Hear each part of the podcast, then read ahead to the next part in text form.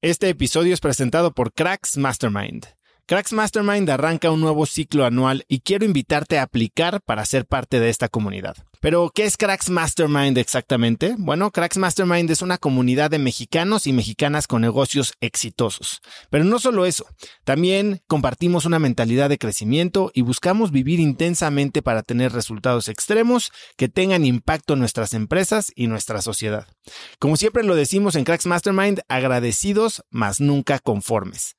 Fundó esta comunidad en 2021 para darle a sus miembros herramientas y experiencias que les permitieran escalar su negocio e incrementar su facturación al mismo tiempo que escalan el nivel de intensidad y de satisfacción en todos los aspectos de sus vidas.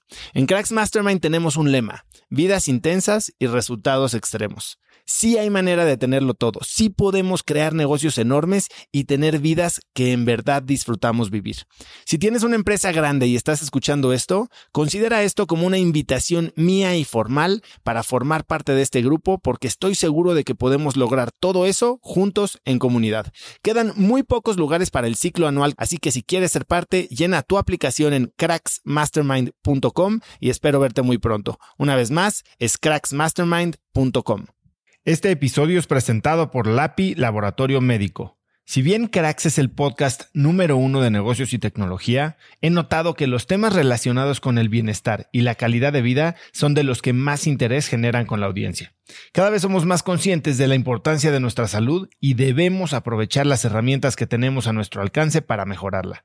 LAPI Laboratorio Médico brinda a las compañías herramientas de salud laboral como exámenes de ingreso y análisis médicos periódicos para garantizar la salud de su personal vía unidades móviles en sitio o en sus múltiples sucursales en la República Mexicana. Si quieres elevar la salud de tu personal, LAPI te ofrece asesoría sin costo y 30 días de crédito para cubrir tus necesidades a nivel nacional ingresando a cracks.la diagonal LAPI. LAPI se escribe L-A-P-I. Cuando yo tuve el primer accidente, que debí de haberme muerto, no sé por qué no. Hasta la fecha me lo pregunto y lo mismo me pregunto esta vez, eso no cambia, aunque hayan pasado 50 años. Este, era yo una chica de 21 años en la universidad con muchas cosas por delante, no tenía hijos, no estaba casada, no tenía, tenía la vida entera por delante.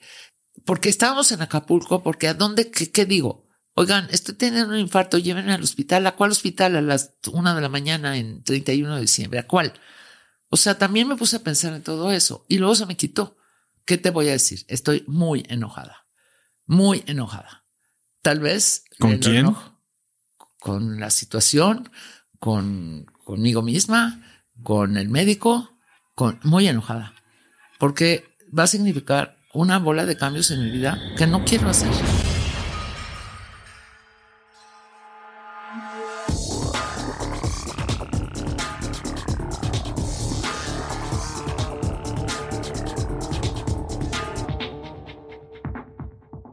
Hola y bienvenidos a un nuevo episodio de Cracks Podcast. Yo soy Osotrava y entrevisto cada semana a las mentes más brillantes para dejarte algo único y práctico que puedas usar en tu vida diaria. Antes de empezar, no olvides que Cracks está en YouTube, así que si quieres ver esta y todas mis entrevistas en video, simplemente suscríbete en youtube.com diagonal Cracks Podcast. Hoy tengo un episodio extra de media semana y es un episodio que la verdad tiene mucho significado para mí. Hoy tengo como invitada a Consuelo Albarrán. La puedes encontrar en Instagram como arroba albarrán consuelo. Consuelo es fundadora y directora general de DeFi Healthcare, un tercero autorizado por Cofepris para el predictamen de dossiers para registro sanitario de medicamentos alopáticos, herbolarios, vitamínicos, biotecnológicos y dispositivos médicos. Antes de fundar DeFi, Consuelo fue emprendedora en los ramos de mercadotecnia, investigación de mercados, editorial médica y fue docente de la carrera de odontología de la UNAM, de donde se tituló. Además de todo esto, Consuelo es la invitada más especial que he tenido en Cracks Podcast, porque es mi mamá. Y quise hacerle esta entrevista para conmemorar su cumpleaños número 70, que es hoy, 9 de febrero de 2023, día en que estoy publicando esta entrevista.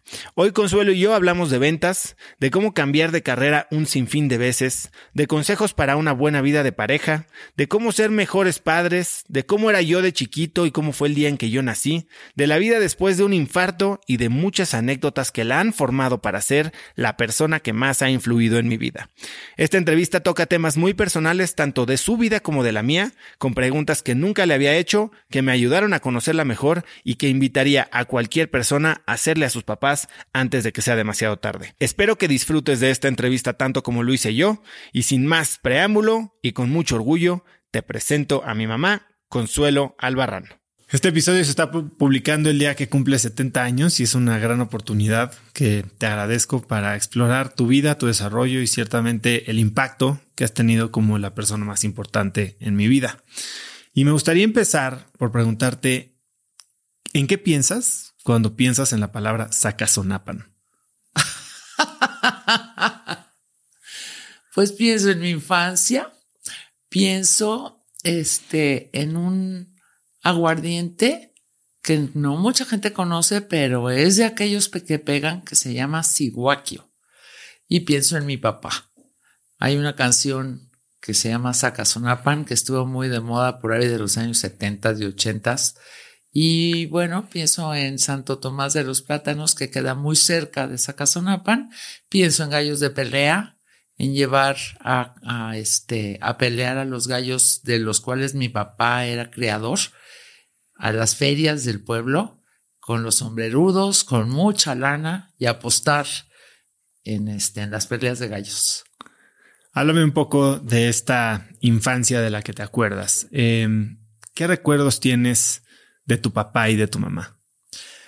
Pues mira, mi papá y mi mamá eran personalidades completamente diferentes. Mi papá era un hombre crecido en ranchos, crecido eh, mi abuelo era, estuvo en la Revolución Mexicana, acompañó a Madero a la entrada de la ciudad, a la eh, tan famosa eh, Marcha a la Lealtad que le llaman, que exactamente fue el día de mi cumpleaños, un 9 de febrero, cuando entró el presidente Madero acompañado por los eh, cadetes del colegio militar. Mi abuelo era militar, entonces debió de ser con mi papá y con sus hijos una persona bastante exigente. Con nosotros sus nietos no, era un amor. Y mi mamá, pues era la, la it girl, como le podrías decir, del momento de los años 50, 40. Se conocieron en Acapulco. Mi mamá eh, tuvo siete años un novio español que siempre pensó en casarse con él y tejió y tejió manteles y sábanas y no sé qué tanto. Y a la mera hora el novio se le fue y se casó con otra. Entonces en un viaje a Acapulco para consolarla, conoció a mi papá, que era un chancludo ahí de guarache de cuero, en la playa y ahí empezaron a salir. Mis abuelos adoraron a mi mamá desde el momento en que la vieron porque debe haber dicho, este esta, mi, mi abuelo le decía a mi mamá, la chaparrita cuerpo de uva. Esta chaparrita cuerpo de uva va a poner en orden a Teodoro mi hijo, pero nadie lo puso en orden nunca. Sin embargo, bueno, pues se casaron, eh, tuvieron cuatro hijas, todas mujeres, cuando mi papá siempre quiso tener un hijo hombre para enseñarle a andar a caballo y a echar balazos y a estar en la borrachera, como dicen ahí. Y no, pues fue una mujer. Ya después de la segunda no le importó en lo más mínimo que seguía. Ya lo demás no le importaba. Pero creo que sentí, siento que siempre fui la consentida de mi papá. Me identificaba mucho con él. Mi papá leía mucho, era una persona que pese a parecer bronco, era muy intelectual, sabía mucho, le gustaba estudiar. Lo contrario de mi mamá. Mi mamá era una muñequita de biscuit, como decían en esa época, y yo era muy estudiosa. Este, me gustaba mucho leer y platicaba muy a gusto con mi papá. Entonces, en esa época, pues crecimos todos juntos como, pues como pollitos en un rancho, en una casa que construyó mi abuelo en este pueblo que te digo que se llama Santo Tomás de los Plátanos y que muchas de mis amistades llegaron a conocer. También supongo que tuyas, porque tú también pasaste parte de tu infancia ahí. Y hicieron esta casa maravillosa que tenía una huerta y tenía un río hasta el fondo, tenía árboles frutales y animales y casas del árbol y este eh, cuartos de cacería con, con leones y con tigres ahí, este disecados. disecados y pues todos los primos, éramos 20, pasábamos todas nuestras vacaciones ahí. Fue una infancia yo creo que no podría haber sido mejor, muy queridas, siempre pues no nos sentimos propiedad de nadie y somos, fuimos propiedad de todos, porque igual mis tíos nos regañaban que mi papá le jalaba las orejas a mis primos y ahí no había de que, ¿sabes qué? No toques a mi hijo. Aquí todos eran hijos de todos y se regañaban y se consentían por igual. Entonces fue una infancia muy bonita, muy bonita, muy, eh, pues que yo también en determinado momento quise compartir esa parte hasta donde se pudo con ustedes. Dices haber tenido una relación bastante cercana a tu papá. Em, tu papá era una persona, como dices, especial, em, muy intelectual, muy viajado. ¿Qué crees que es lo que más te quedas de esa relación? ¿Qué es lo que más le aprendiste? A mi papá, su sentido del humor. El sentido del humor de mi papá era muy especial, no todo el mundo lo entendía, pero a mí me causaba mucha risa y yo admiro mucho las personas que me hacen reír porque no todo mundo tiene ese don. Mi papá se vestía o salía en las tardes de acuerdo a lo que se le antojaba. Él tenía disfraces de todo. Se disfrazaba de camellero egipcio, se disfrazaba de señor de vidas y haciendas con los sombreros, ya sabes, de charro y las, el cinturón piteado y el pantalón de rayas y se iba a los gallos a jugar gallos y tenía unos dichos muy mexicanos. Aparte de eso, también su, de que le admirara a mi papá, pues también su conocimiento, su, su, su estudio, su, eh, su, su lectura, el ser una persona muy culta. Y al mismo tiempo, bueno, pues le decían el estereofónico porque tenía una voz Estentoria, en el club de golf no había que preguntar dónde está Teodoro porque se oía desde donde estuvieras el, el, este, el sonido de su voz. Entonces, era divertido mi papá cuando era divertido, porque cuando no era divertido era un gran problema para todo mundo. Yo me acuerdo muchas noches en Santo Tomás. El día era de dominó para los señores y torneos y borracheras interminables. Y la noche era torneo de maratón en el que todos jugábamos en contra de mi abuelo. Y, casi siempre nos ganaba a toda la familia junta. Y, creo que de ahí yo me llevo una gran afición por estos juegos de preguntas y tal vez por la curiosidad que ahora veo también eh, reflejada incluso en mis hijos. Sí. Em, dices que tu papá era muy fácil, muy divertido, menos cuando no lo era. Menos cuando no lo era. Háblame de eso. Pues mi papá era un alcohólico eh, desde que era muy joven. Y eso se acostumbraba, ahorita estamos hablando de los fumadores, de las personas o de esas épocas donde no había nada prohibido como ahora todo está prohibido, pero en esa época pues uno era siento que más libre, tal vez no para bien, porque muchas veces de esos vicios que agarrabas pues eran en contra de tu salud y a mi papá le pegó eso, ¿no? Mi papá de toda la vida, su gran, este, pues, ¿qué le podrías decir? Diversión, que hasta se enorgullecían de eso y no nada más era él, era pues cuánto bebes, ¿no? Y para él tenía un reloj que nosotros le regalamos que decía la una hora de tomar la primera copa y de ahí para adelante.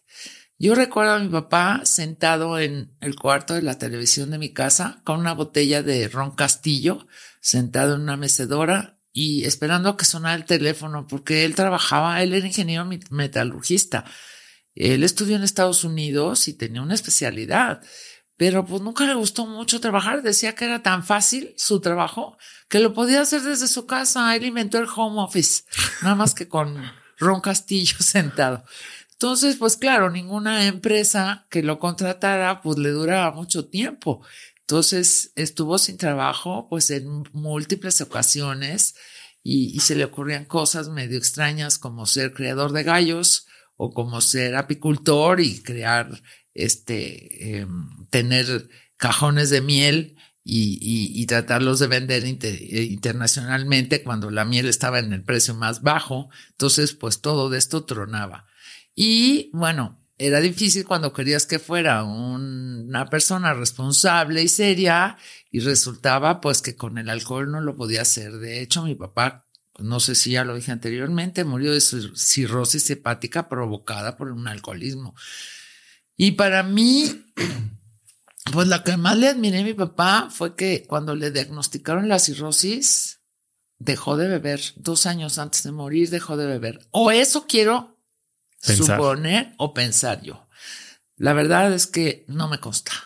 Y era un vicio tan arraigado, una adicción tan arraigada que, quién sabe, igual, igual siguió bebiendo escondidas. Pero pues yo quiero pensar que dejó de beber. Entonces, pues para todas, ¿no? Cuando llegaba tu papá, por ejemplo, el día que... ¿Mi papá o tu papá? Perdón, perdón, siempre hago eso. Mi papá, mi papá, cuando llegaba y me iba a pedir la mano, tu papá iba a pedir mi mano, ahora sí tu papá, con su hermano, que este, como tu abuelo murió muy joven de aquel lado, iban a pedir mi mano, pues yo le, leí la cartilla a mi papá y le dije, pobre de ti, donde tomes algo porque van a venir a pedir mi mano y aquí está mi suegra y yo quiero que te portes muy bien y tal y cual. Se enojó horrible conmigo, se salió de la casa, me dijo que yo no confiaba en él, se fue a refugiar a casa a mi abuela. Le tuve que hablar a mi abuela para que me lo mandara de regreso. Y lo peor de todo fue que llegó sobrio a mi casa pensando pues que iba a ser un buen papel y el que llegó hasta el gorro fue el hermano de tu papá. Entonces mi papá se puso furioso, me dijo, ¿cómo me pides a mí que yo no beba cuando me traes a este que se está cayendo de las sillas? Tu chichi, en, en Yucatán le dicen chichi a las abuelitas, lloraba en la cocina, que qué oso, que qué barbaridad. Fue una verdadera tragedia, pero cuando uno lo platica, no es tragedia, es parte de la vida que hasta dices tú, ¿cómo es posible que me haya pasado esto? ¿No? Que, eh, que hasta el día de mi boda haya tenido algo de chusco, algo de, de extraordinario el día de mi pedida. Por, y te digo que muchas de estas cosas las provocaba mi papá por su carácter. ¿Cómo era la relación con, con tu mamá? Cuando una persona es alcohólica, eh, pues definitivamente no solo son estos momentitos, sino es algo que, que impacta la vida de toda la familia, de ti, tus tres hermanas, tu mamá. ¿Qué relación tenía y cómo eso a ti te impactó la manera y el rol que tuviste que jugar desde muy temprana justo para con tus hermanas de las que eres la más grande?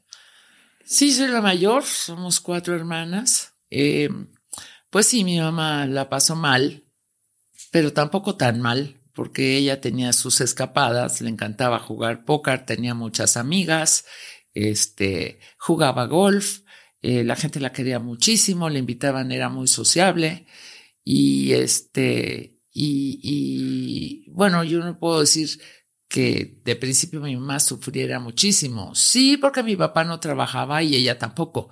Después mi mamá empezó a trabajar y su vida cambió completamente. Ella puso una boutique ahí en Polanco, se dedicó a eso y todas nosotros trabajamos con ella.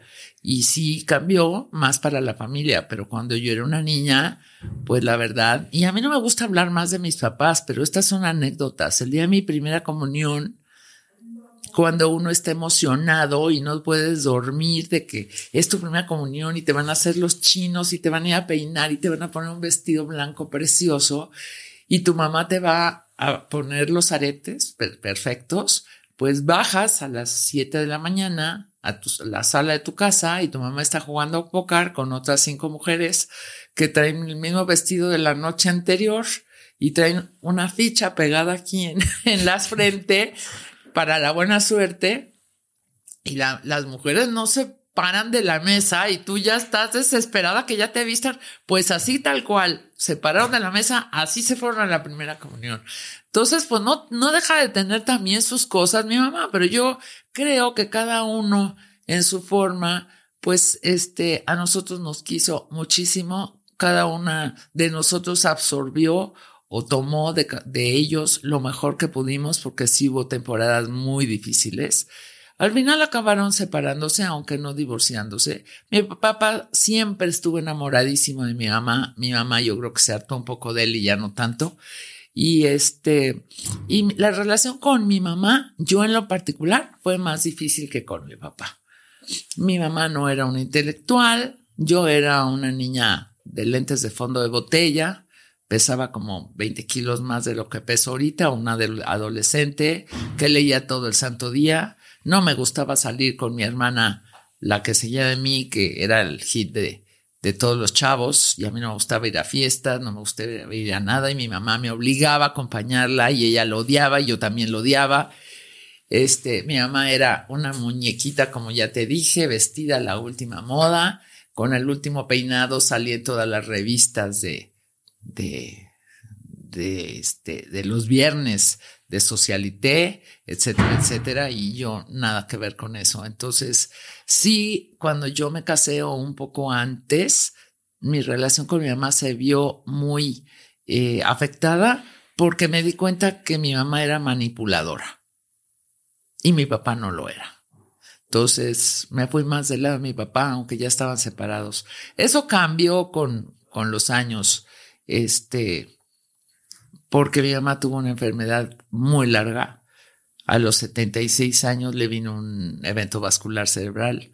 La mitad de su cerebro se quedó muerto, vacío. Si tú ves las radiografías era negro y se quedó sin poder hablar, sin poder moverse más que una mano y sin poder comer, todo se le metía por una sonda en el estómago durante 15 años. Y durante 15 años yo la vi poco a poco desbaratarse, disolverse, aunque te reconocía, y creo que tú no lo podrás negar, que jugábamos póker, póker y ganaba, jugábamos dominó y sabía qué, qué, qué fichas poner. Y este, y tenía esa inteligencia en los ojos que no podía uno negar, pero no podía, estuvo prisionera de su cuerpo durante 15 años y nosotras, las cuatro, nos costó mucho trabajo, pero hicimos un compromiso con ella y hasta el último día lo cumplimos. Estuvo acompañada siempre. Yo no me quedo con ningún remordimiento en cuanto a, a, cómo traté a mi mamá, ni a mi papá tampoco, ¿eh? nada más que la enfermedad de mi papá fue muy, muy, muy rápida y la de mi mamá sí duró mucho tiempo. Y después del tiempo, todo ese tipo de cosas, de que si no eres compatible no se perdona, porque pues la vida es, la vida viene con muchas diferentes tipos de sorpresas. Unas muy buenas, otras muy malas, y hay que apoquinar con la que sea y salir adelante con la que sea. Y si te comprometes, pues no hay más que una palabra. Y a esa hay que seguirla. Situaciones como la de mi abuela, 15 años, desbarata familias, ¿no? Eh, en el tema económico y sobre todo en el tema anímico y moral. Eh, lo que ustedes hicieron como cuatro hermanas, lidiando y cooperando y peleándose y regresando y pasándose la batuta, es algo que creo que a mí y a todos mis primos y a toda la gente que, que las vio nos, nos dio una gran lección. ¿Cuál crees que fue el éxito para que esto se diera así? Mira, no fuimos las cuatro. El éxito fue ese. El día que tu abuelita murió y tuve que decir unas palabras ahí en la iglesia, es que no fuimos nosotros cuatro. Fueron todas las personas que formaron equipo con nosotros. Fueron sus tres enfermeras, fue su muchacha, fueron nuestros esposos, fueron nuestros hijos que cuando nosotros no, no podíamos de alguna forma este, estar el día que nos tocaba, ustedes se hacían cargo y le iban a ver y le ponían una película y a ella se le iluminaba la cara cuando veía a cualquiera de ustedes. Entonces fueron pues sus hermanas también, sus hermanas, dos hermanas que tenía vivas, pues también le iban a visitar. Entonces se nos hizo menos difícil que no menos pesado por eso. Entonces, básicamente el equipo que se formó, hay muchos de ese equipo que nosotros que pensábamos que contábamos con ellos, que a las primeras de cambio no volvieron nunca más. Nunca más. A mí me sorprendieron muchas personas que se suponía que eran las gentes más cercanas a ella y no volvieron. Yo no sé si no volvieron porque les dolía mucho verla como estaba o no volvieron porque no supieron lidiar con eso o no volvieron simple y sencillamente porque les molestaba. Pero pues poco a poco te das cuenta con quién sí cuentas y con quién no cuentas.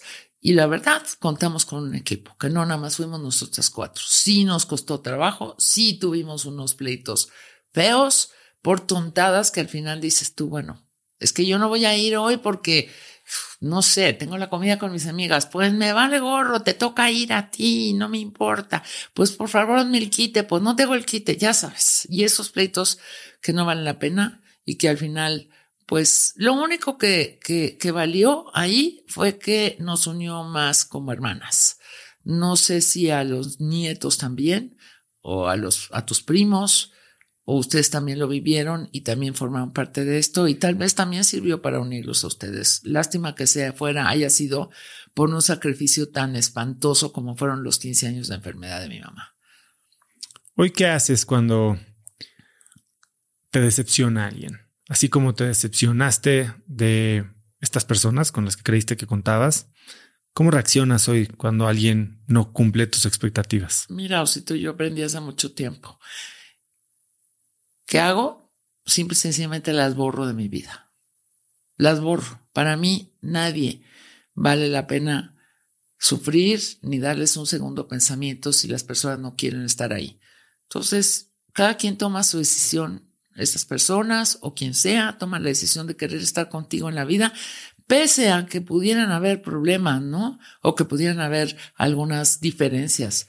Pero yo las borro en mi vida tan tranquila porque me hace mucho daño seguir sobre lo mismo. Yo siento que el pasado hay que darle una vuelta y es un libro, pasas la página y empezar la siguiente página. Y no ganas nada releyendo y releyendo y releyendo la misma frase que no entendiste porque no lo vas a entender nunca. Entonces mejor pasa página y a lo que sigue. Y así ha sido con mis trabajos igual, ¿eh? No porque yo los haya dejado porque no me haya gustado, sino en el momento en que empiezo otra cosa, yo me olvido de lo anterior. No vuelvo a lo mismo. Dice Joaquín Sabina, dice, en el lugar que has sido feliz, nunca debieras tratar de volver. Y tienes razón. Mucha gente me pregunta que cómo le hago yo para ser tan desapegado. A veces lo ven como un como una virtud, otros como un defecto, ¿no? Y creo que mucho viene de ti. O sea, este, este approach que tú tienes tan pragmático a la vida es algo que toda la vida te he admirado, que creo que gracias a eso estamos hoy aquí. Eh, pero también viene con costos. Eh, eres una persona que he visto llorar contadas veces en mi vida. Casi no. Y, y creo que cuando ha sido, ha sido por la muerte de alguien. Eh, ¿Cómo piensas tú de esto? O sea, probablemente viene también de, de tu papá, ¿no? Que era alguien muy duro muy eh, estricto, muy recto y tal vez eso lo trae de su papá que era militar. Mi papá era muy honorable, mi papá era todo un, un señor que en su vida robó, aunque tuvo grandes necesidades, nosotros no teníamos zapatos para ir a la escuela, nosotros nos mantuvieron siempre y quien lo oiga no podrá negarlo, mis abuelos. Gracias a Dios mis abuelos tenían una buena posición y como mi papá era el, el primogénito de la familia y en esa época, para todos los jóvenes que oyen, pues el primogénito era todo. Y si había una, una concha y los demás tenían tortillas, pues la concha iba para el primero, ¿no? Y eso era mi papá. Entonces, pues siempre nos mantuvieron nuestros abuelos, pero mi papá nunca robó un centavo, aunque hubiera tenido oportunidad, a nadie. Y eso se lo admiro mucho. Entonces, pues así fue. Eh, no sé si la pregunta la contesté. E-, era más alrededor de tu, tu pragmatismo, tu enfoque en no engancharte y no darle vueltas a las cosas y solucionar. Ver, ver todo como un problema que se tiene que solucionar y no simplemente como algo que se tiene que sentir. ¿Eso ha cambiado a lo largo de tu vida? No, a fuerza. Siempre me tachan de que soy mis hermanas, sobre todo que, pues como somos muy cercanas, son las que más me juzgan. No está difícil que un amigo te juzgue y te diga, oye, ¿sabes qué? ¿Por qué eres tan dura y por qué eres tan, por qué eres así? ¿Por qué no, no te tocas el corazón? Mis hermanas sí, hablamos de todo. Entonces sí me han dicho eso, que soy muy dura, pero no, no ha cambiado. Sí, como dices tú y dijiste exactamente las palabras que quisiera decir cualquier problema, porque me ha pasado en la vida que he tenido problemas serios y grandes, pues no hay de otra más que afrontarlo y buscar la solución. Y una vez que la encuentras, poner acción. La parte más difícil es tomar una decisión. Mientras tomas la decisión, estás completamente indefenso.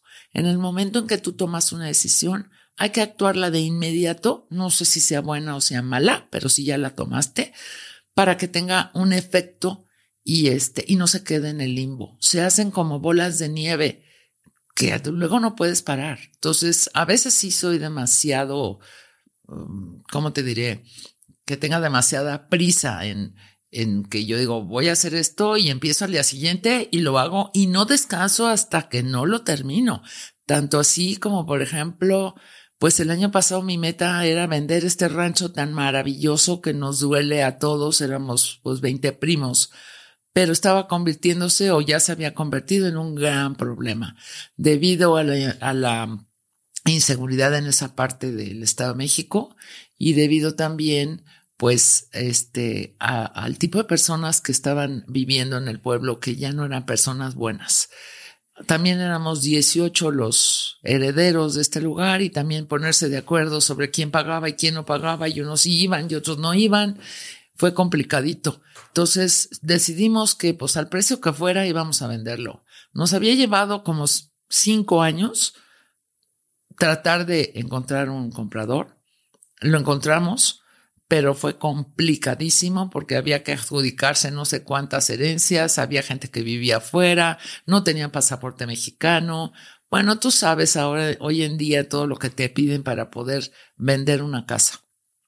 Pero el día antes de irnos a Acapulco a final de diciembre, el día 21 de diciembre, lo vendimos. Y fue mi, mi, digo, todos, Claudia, mi hermana, hizo mucho por muchos años, ¿no? Pero fue mi frialdad la que hizo que se pudiera vender, porque casi, casi lo regalamos, nos sacamos tres pesos cada quien.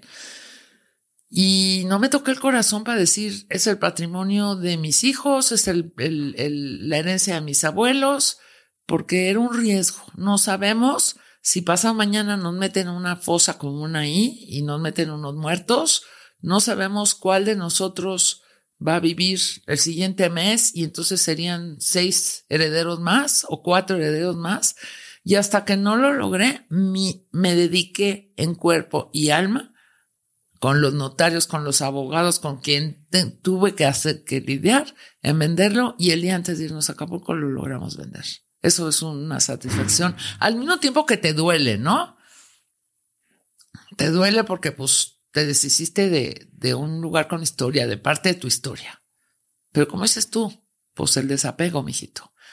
Porque de qué me sirve estar llorando por Santo Tomás cuando voy a estar llorando dentro de un tiempito si me meten ahí droga o me meten en una fosa común y acabo en la, en la cárcel.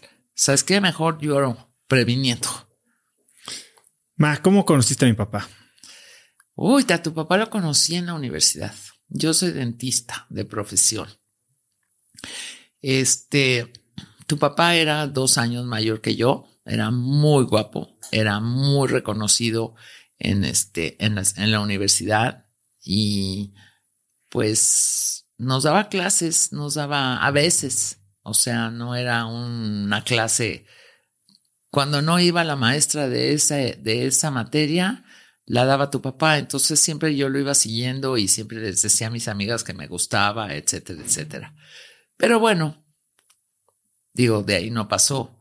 En el año 1974 yo tuve un espantoso accidente que no me costó la vida, no sé por qué. Nos fuimos en el coche a un picnic y de regreso el coche se fue para abajo. Me rodé 150 metros fuera del coche, en un pedregal, y este, la chica que era mi amiga que venía conmigo falleció esa vez. Y pues fui incomprendida por muchos de mis compañeros de la universidad en esa época que culpaban al amigo que venía manejando de ese accidente. Entonces me sentí como que para mí en esa época la universidad lo era todo. Y me sentí segregada me sentí que me culpaban del accidente de mi amiga, de haber, de su fallecimiento. Y tenía una amiga, otra, que trabajaba de asistente de tu papá en el consultorio. Porque yo trabajaba en el consultorio de mi tío, que era gastroenterólogo, nada que ver. Y ella sí trabajaba en el consultorio con tu papá de dentista. Entonces le platicó pues lo que me estaba pasando y le dijo, ay, pues dile que después del consultorio de su tío se venga a pasar un rato aquí y yo sí quería aprender pues no me estaba sirviendo mucho ser secretaria de alguien, de, de, de un médico, cuando mi carrera era ser dentista. Entonces sí empecé a tomar la palabra y empecé a ir a este, al consultorio. Y ahí fue cuando conocí un poco más a tu papá. Tu papá ya se iba a casar o tenía otra novia. Este, y pues ya sabes cómo soy. Yo dije, no, no se va a casar y este se va a casar conmigo. Y pues sí me lancé un poquito, yo lo invité, era su cumpleaños. Y yo ya sabía que pues tenía otra novia y le dije, ya sé que el día de tu cumpleaños igual vas a ir con tu novia a otro lado, para el día siguiente, ¿por qué no vamos a bailar? Y lo invité a un lugar que estaba muy de moda en esa época, se llamaba el 00.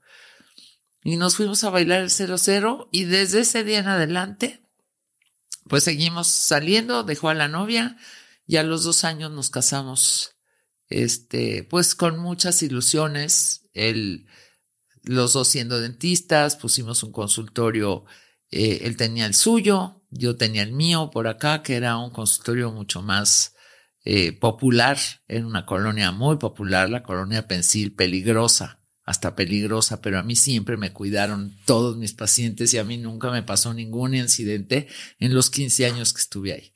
Y así conocí a tu papá en la universidad, fue mi maestro. ¿Qué, recuerdos tienes de, de la parte temprana de la relación, mamá? Ay, pues era muy divertido. Tu papá luego, luego se ganó a mi mamá y a todo mundo, porque tu papá era una persona, o es, sigue siendo una persona muy,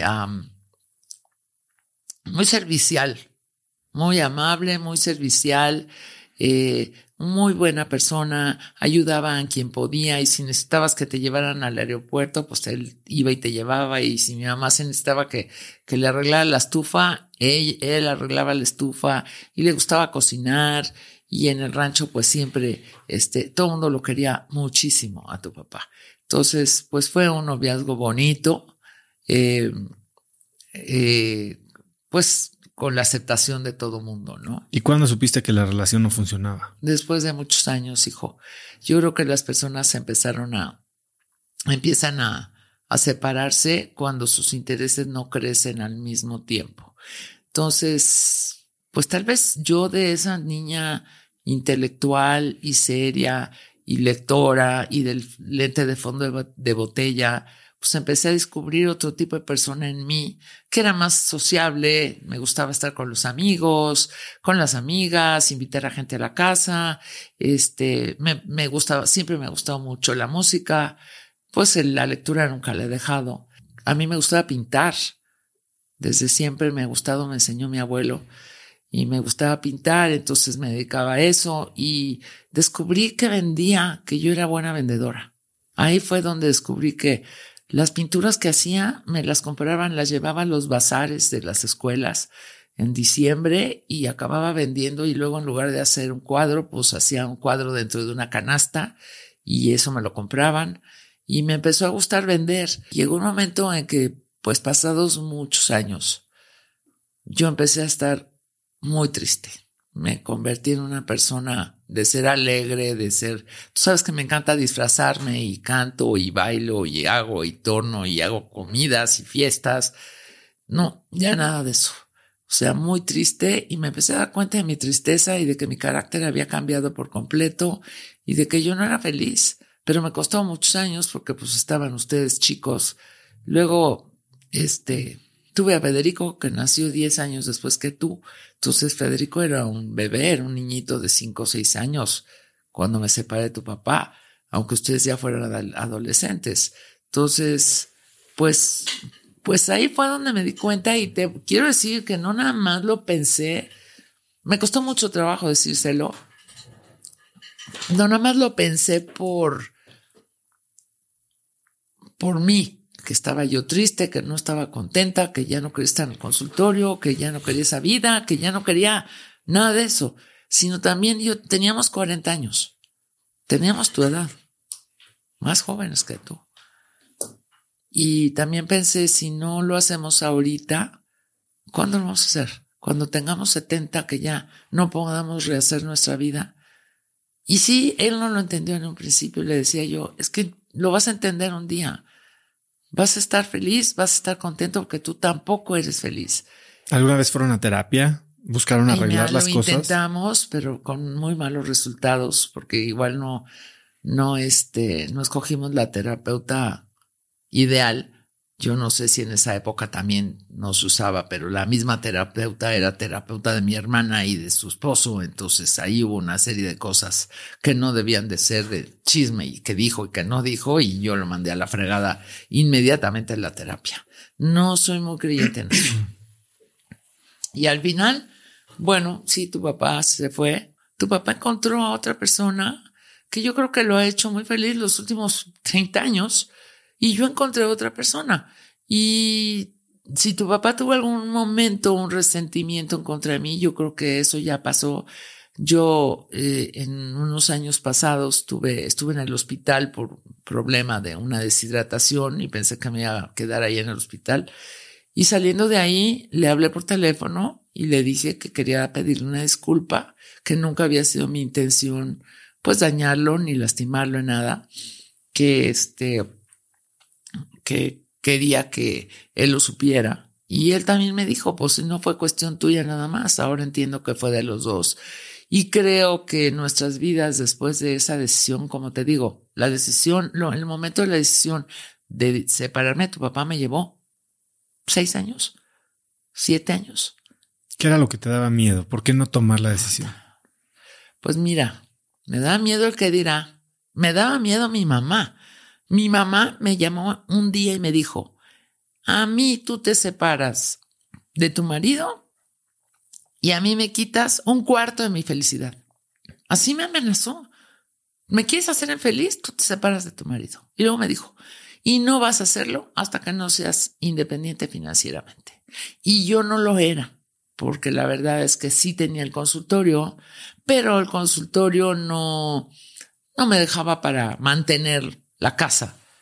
Tal vez me dejaba para un viaje, para una cosa así, que les invitaba a todos, pero para mantener la casa y para mantener los gastos, pues no me dejaba. Entonces también me daba miedo. Eso, pues tienes que entender que no es la época de ahorita que la gente se casa y quién sabe, capaz que dentro de un año ya no estás junto. En, en esa época la que la gente se casaba para siempre. Bueno, tengo un tío que, pobre de nosotras, porque nos dejó de hablar, porque éramos las divorciadas. A Marusa y a mí, durante muchos años, no nos hablaba porque estábamos divorciadas.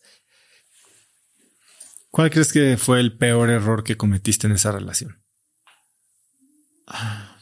Yo creo que no darme cuenta a tiempo que tu papá y yo no éramos compatibles. Yo no debía de haberme casado con tu papá. No debí de haberme casado con tu papá porque todavía el día de la boda tenía mis dudas. Pero ¿cómo se lo iba a decir? Como si toda la familia ya está encima de ti, ya están, ya sabes, ya te compraron, ya compraste vestido de novia, ya te llevaron a San Antonio, a quién sé cuánto. Mi mamá y mis tías decidieron qué día me iba a casar, en dónde me iba a casar, este, en, en qué, dónde iba a ser la fiesta y qué día. Todo lo decidieron ellas. Un día que me levanté en el rancho, en Santo Tomás, ya tenía la boda planeada. ¿Cómo dices que no? A mí me costaba mucho trabajo decir que no y todavía me cuesta mucho trabajo decir que no. Siempre soy, todavía sigo siendo la persona mona que trata de agradar a, todo el mundo. Cuando me hartas, sí te corto, pero mientras soy mona. ¿Y en qué momento pintas la raya entre lo que es bueno para ti y las expectativas de los demás? Cuando me hacen enojar, o sea, cuando las personas son groseras, en el momento que son groseras, en el momento que insultan, en el momento que son intolerantes, en ese momento pongo una raya. Lo demás, te juro por Dios que soy bastante ligera y tolerante. Yo no te voy a cortar de mi vida si no me has ni insultado, ni me has traicionado, ni me has este, eh, tratado de forma grosera. Eso no voy a hacerlo. Si tuvieras un consejo para mí para mis hermanos, que se lo puede robar quien sea que lo esté escuchando, en relación a nuestras parejas, a nuestra vida matrimonial o de pareja, ¿cuál sería? Pues, mira, este, yo digo que, que hay que tomar una decisión, digo, consejo que sean súper felices y que traten de todas las formas de trabajar la relación con su pareja, porque igual sí se puede, pero igual si te casaste con la persona incompatible y si estás creciendo tú en una dirección y la otra persona en la otra dirección, no te tardes mucho en tomar una decisión, pese a los niños, pese a la situación económica y pese a las presiones de la familia, porque bien que mal, no te estás divorciando de tus hijos, te estás divorciando de otra persona y tus hijos pueden seguir viendo a su padre y tú puedes seguir educando a tus hijos. Bueno, pues ustedes lo vivieron. A ustedes les costó trabajo porque tu papá se separó de ustedes, no al mismo, no, no nada más mía, sino también de ustedes. Pero yo nunca lo hubiera hecho, yo nunca los hubiera dejado y nunca los dejé. Entonces, pese a eso, es mejor vivir feliz porque vas a ser feliz a los que te rodean. La felicidad está en ti, no, no está en otro lado, está en ti y esa se contagia alrededor. Y tal vez en un principio tus hijos no lo entiendan, pero después lo van a entender perfecto. ¿Siempre quisiste tener hijos? Sí, siempre quise tener hijos. Fíjate que en un año quise, un año me casé, escribí mi tesis que no fue plagiada en esta ocasión de la UNAM. Escribí mi tesis, para mí fue como un libro y tuve un hijo que te tuve a ti. Entonces, sí, no. Y después de que naciste tú, verdaderamente fue enloqueció el mundo porque mi papá, que había tenido cuatro hijas y quería a su, tuvo el primero que tuvo nieto fuiste tú. Y eras un niño tan precioso, tan simpático, tan inteligente, que mi, toda la familia te, adoró, te adoró. Causaste envidias entre muchos porque mi abuela te llevaba al rancho, te llevaba acá, te llevaba allá, mi papá no cargaba más que contigo, todo mundo te adoró. Entonces, pues cómo no voy a tener, después de tenerte a ti, cómo no iba a querer tener más hijos. Este, tuve a Dani a los dos años y luego sí me tardé diez años en tener a Fede y si él oye esto, no quiero que piense que fue este, digo, no estaba planeado tener a Fede, pero cuando resultó que Federico iba a venir, pues me dio mucho gusto y me dio una alegría porque era tan parecido a ti físicamente que veíamos fotos y no sabíamos quién eras tú y quién era Federico diez años después. Y fue un niño muy alegre, un niño con mucho carisma, muy cariñoso y me acompañó en muchas de las épocas en donde estuve más sola, porque ustedes ya eran adolescentes cuando se fue tu papá, pero Federico era un niño, entonces él estuvo conmigo en las épocas más solas y mis épocas de, trabajo más duro, pues tenía que cargar con él. Cuéntame, cuéntame sobre el día que nací. Ay, el día que naciste, Osito, tienes que venir con todo, así como naciste, estabas planeado como para finales de diciembre. Y resulta que el día 24 de diciembre mi mamá me invita a desayunar. Yo ya era una tonina para entonces. Y me sirve 10, 10 hot cakes, mi nana, 10 hot cakes uno encima del otro me los trago todos. Y luego ya no pude subir al piso de arriba, que quería ir al baño, ya no pude, porque ya me faltaba el aire y todo. Entonces, papá quería ir a ver a su hermana que vivía en Tepepan el hospital donde ibas a nacer tú estaba a 10 minutos de la casa donde vivíamos. Y este, pero él quiso ver a su hermana a Tepepan. Y para llegar a Tepepan está lejos.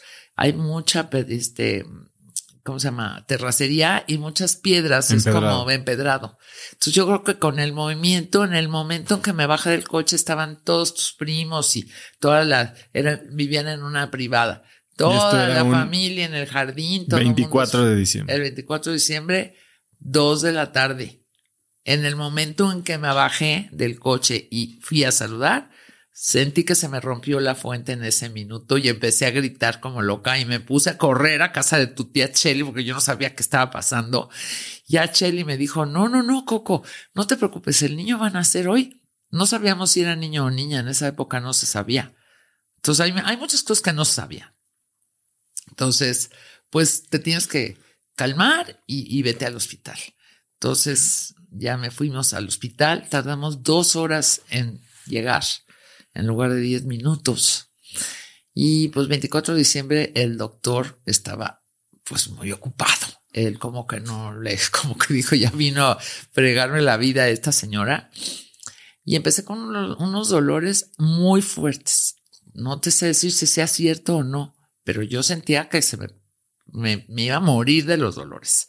Para las ocho de la noche llegó el doctor y dijo, no, pues sabes qué, pues todavía tienes apenas dos centímetros de dilatación, te falta mucho tiempo. Entonces me voy a tomar una copa y a brindar con mi familia, al fin que vivo aquí cerquita, y este, y regreso. No, bueno, pues empecé a gritar como loca, me dejaron sola ahí, tu papá caminaba conmigo y creo que el doctor tuvo una buena idea y le dijo al anestesiólogo algo que yo no oí. Entonces el anestesiólogo regresó y me dijo, te voy a poner una un epidural, un bloqueo, y taca, taca, ta, y me puso una jeringa y me puso eso. Y pues se me quitó el dolor por completo. Duré de las 8 de la noche a las 12 sin dolor. De repente empecé a sentir que se me abría toda la espalda y me dice, el doctor llegó como 20 minutos tarde, entonces por eso naciste el 25, porque estaba brindando. Entonces me dijo, ahora que nazca el bebé, te voy a decir un secreto. Y le dije, no, ya no me lo necesitas decir. Me pusiste la jeringa y no me pusiste el líquido. O sea que yo pensé que estaba anestesiada todo ese tiempo y nunca estuve anestesiada. Para que veas cómo es la mente sobre cosas físicas de, que puedes controlar un dolor de parto si no estás concentrada en cerrarte así y relajada y pensando que pues estás anestesiada y no lo estás. Entonces, claro, se quedó toda la cena, que siempre cenábamos en casa de mi abuelita, se quedó toda la cena sin comer y tú veniste ya el 25, pero a medianoche de entre el 24 y el 25. Y nunca te ha gustado mucho tu cumpleaños, pero hijito, yo no lo escogí. ¿Alguna vez tuviste miedo de ser papá, bueno, de ser mamá? De ser mamá. No, Nunca. Nunca tuve miedo de ser mamá, de no poder, de... No lo pensábamos mucho. Ahora es diferente. Ahora piensan más en la carrera, en la superación personal. En... Nosotros se nos daba, tenías un hijo, escribías un libro, plantabas un árbol de diario. O sea, es lo que se esperaba de ti. Acuérdate que son los años setentas. ¿Sí? Y personas educadas en los años cincuentas. Entonces es lo que se esperaba. Eh, eh, no era bien visto la, el tomar medidas para, para este, evitar la familia, a menos que ya estuvieras casada y te quisieras dar un tiempito de dos años antes del siguiente, pero todo el mundo te estaba preguntando, ¿a qué horas es el siguiente? Y, a qué y tú lo que querías sí era tener una familia pues más juntita para que no no te pasara lo que me pasó a mí, que 10 años después yo estaría recogiendo a uno en la discoteca y al otro en la fiesta infantil. No. ¿Qué es lo más difícil de criar hijos? Encontrarles a cada uno su forma, encontrar la personalidad de cada quien y este eh, fomentar esa personalidad con hasta donde puedas, hasta donde puedas. Por ejemplo, a mí siempre me gustó leer, pero yo sé que a ti no te gustaba en esa época, no eras muy lector, a Daniela sí. Entonces, a Daniela le fomenté más la lectura. Tú eras emprendedor, te gustaba vender y a mí me gustaba vender. Me gustaba vender de chiquito. Sí, sí, te gustaba vender. Te gustaba vender estampas, este, tazos. Hacías tus negocios con eso, si no que me pediste un quinto. Entonces te gustaba vender y a mí me gustaba vender, pero no me di cuenta sino hasta después, ¿me entiendes? Que era lo que me gustaba más que nada era vender. Y la gente eso de vender lo toma así como que, ay no, yo quiero un trabajo, pero que no sea de vendedor. Qué tontos, porque no saben lo que se puede ganar vendiendo. O sea, yo creo que mientras creas en un producto o en tu producto, pues vendes lo que sea. Entonces, pues eso, fomentar en este, las cualidades que veas en cada uno y darles mucho amor, nada más. No veo más allá. ¿Qué tipo de cosas hacía yo cuando era chico que te frustraban? No, bueno, muchas, muchas. Por ejemplo, a veces eras muy sangrón, pero ya adolescente. Vamos a empezar por más chico. El día que Federico Yo creo que cuando nació Federico y hablándolo en plata, a ti te dieron bastantes celos. O sea, eras el adorado de todo mundo y luego llega Federico que se parece tanto a ti físicamente, pero muy diferente en, en este personalidad y, y sí no te gustó nada. Entonces, sí me lo encerrabas y Federico me gritaba, Consuelo, dentista, ábreme la puerta. Me lo encerrabas, un día lo metiste a la, la regadera y lo rapaste en pleno invierno y el pobre niñito de cuatro años iba a la escuela, le tenía que poner un gorro porque se estaba congelando. Sí, este, eh, otras veces, pues una vez fui a Estados Unidos y pues a mí me, me, estaba yendo mal porque aparte el papá de los niños pues tampoco cooperaba mucho con eso y me hace falta dinero. Entonces me fui a Estados Unidos, no me acuerdo a qué, a San Antonio, algún trabajo, algo así. Y les pregunté qué, qué querían que les trajera. Entonces Daniela me pidió unos tenis y Federico me pidió un balón, un X o Y, un juego. Y Oso me pidió unos manteles individuales porque le chocaban los manteles individuales de la casa que estaban muy viejos y se veían horribles. Entonces, pues pese a que yo me gusta darles todo a mis hijos, dije, ahora le voy a llevar sus manteles individuales. Entonces llegué cargada de regalos para los demás y a Osito le traje sus individuales y le dije, pónganle Osito sus individuales diario. Yo todavía me acuerdo cómo eran esos individuales.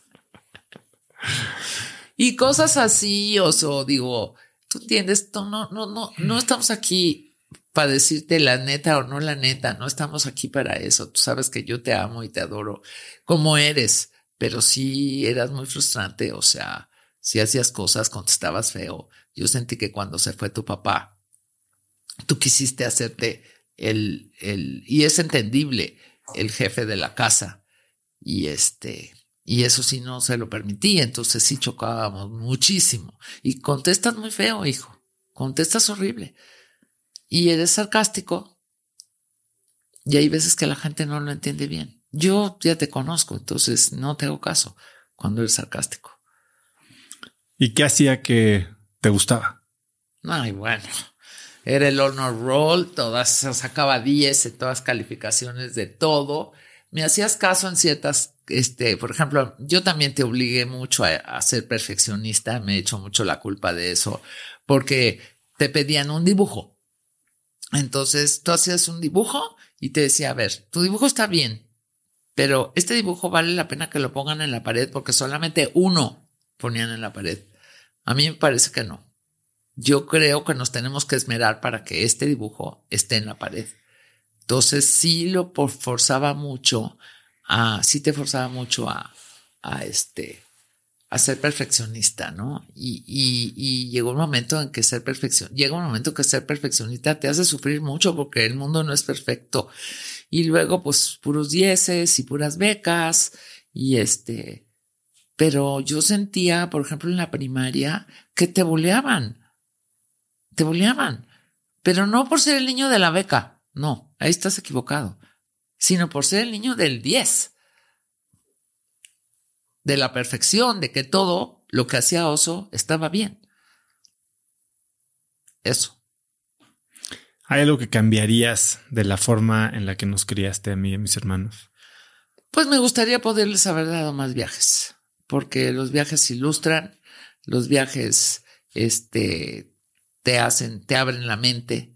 No tenía yo dinero para hacerlo, pues, vivíamos este, con muy poco y, y cuando había dinero, pues Santo Tomás era nuestro refugio Digo, ahí no se aprendía más que de la naturaleza, lo cual es mucho, pero viajes así, así como los que haces tú con tus hijos ahora, que tanto que aprenden y, y este, absorben todo, a mí me hubiera gustado muchísimo hacerlo.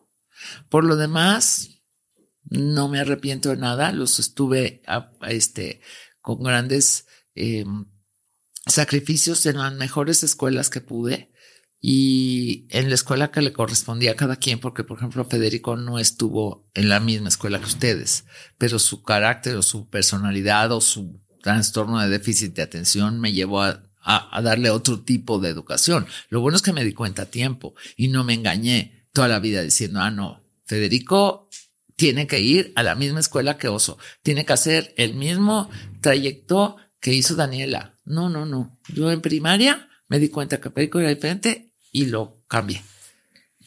¿Cuál crees que fue el, el error más costoso o el que más me tratarías a mí y a mis hermanos de ayudar a no cometer en nuestro rol como papás o mamás? Sí, pues darlos por sentados, pedirles demasiado, pedirles, y yo, yo sé que tal vez ahora dicen que los padres este, son muy, como decía mi, mi, mi abuelo, mangancha con, con sus hijos y les permiten muchas cosas, pero no creo, yo creo que en lo principal, este, no juzgarlos, no juzgarlos, no juzgar su intelectualidad hasta donde la tengan, este, eh, y, y un, un, error de padres, pues no apoyarlos en lo que los hijos quisieran hacer.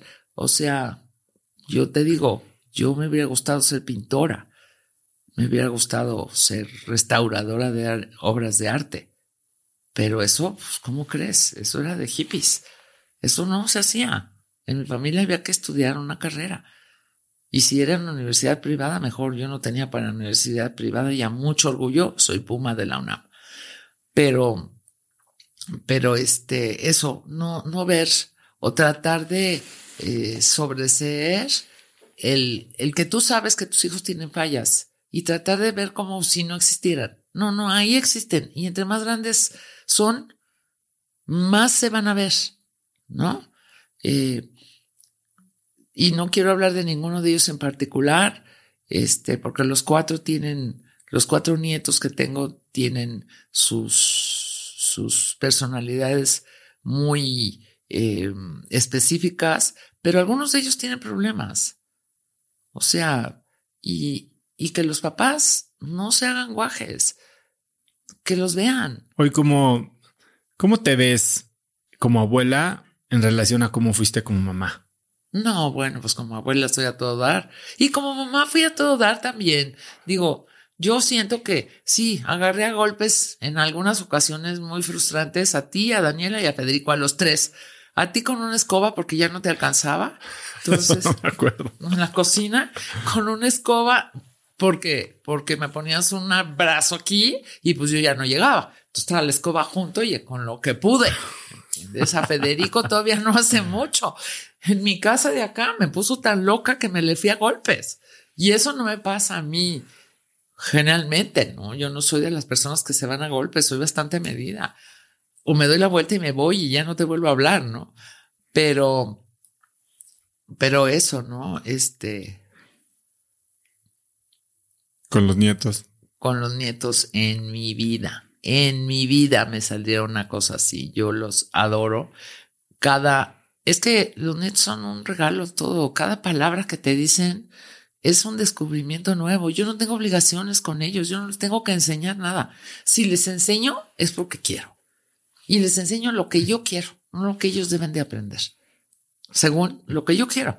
El otro día le enseñé a Diego a cómo hacer este inocente palomita a su tío. Entonces, oye, tal vez es esté mal para alguien más. Para mí no, a mí me pareció que ya era hora que supiera que el 28 de diciembre se hacía inocente a las personas, que se ponga abuso. Y a Emilio le enseñó cuentos y vemos cuál es la, la cuál, a Emilio le encantan los cuentos. Entonces, contamos muchos cuentos y vemos cuál es la moraleja de cada cuento y la desmenuzamos. No me gusta mucho platicar con ellos. Los dos chiquitos están muy chiquitos, entonces todavía no puedo interactuar mucho este, soy más abuelita de niños más grandes. Cuando dices que cuando eh, te separas de mi papá, pasas un momento muy difícil económicamente, estás muy sola, eh, en el que mi, mi, hermano te hace compañía. Cuéntame de aquella noche en el bar Siqueiros. en el bar Siqueiros. Fíjate que ahí tengo una anécdota maravillosa. Tu abuelita siempre andaba buscando quién la llevara y quién la trajera. Y como todas sus hijas estaban casadas menos yo, entonces me buscaba a mí. Era una noche donde yo trabajaba con una gran amiga que si me oye, le mando mil besos, que ya la entrevistaste, que se llama Silvia Olmedo. Y ella fue una de mis salvadoras de esa época. Este, yo trabajaba con ella, pero trabajaba muy duro. Hacíamos entrevistas con médicos líderes de opinión de temas muy complicados. Y pues yo las analizaba en un internet del año del caldo, que se te cortaba cada minuto que, que este, que entraba una llamada y se te cortaba, se te cortaba y hacía un ruidito extraño y yo estaba muy mal humor. Estaba lloviendo horrible, se me cayó el techo encima, el plafón de que estaba mojado. Y suena el teléfono y me cortan el internet y yo estaba furiosa. Y era tu abuelita y me dice, ay, Reina, ¿qué haces? Y yo, pues, mentando madres, mami. ¿Qué quieres que haga? O sea, se me cagaba de caer el techo. Me dice, ay, no, es que yo te abro para que nos lleves a un bar. ¿A lleves? ¿Lleves a quién? Pues a tu tía Neca, que era su mejor amiga. Y a, y a mí. Este, es un bar piano bar. Ay, no, mamá, ¿dónde está esto? Pues está en el sur, ahí en el World Trade Center. Mamá, está loca. está lloviendo horrible. Yo estoy en pijamas. Ay, reina. Le dije, bueno, mira, de veras que nada más oía, ay, reina. Y dije, ay, pobre, no salen a la esquina. Me voy a vestir y las voy a llevar. Entonces me vestí. Llego a este lugar. No, oso. Era un lugar de profesionales. Yo pensé que yo iba a cantar la chica Yeye ¿Cuál chica Yeye? Ni que nada. Aquí todo el mundo cantaba como si fueran Agustín Lara.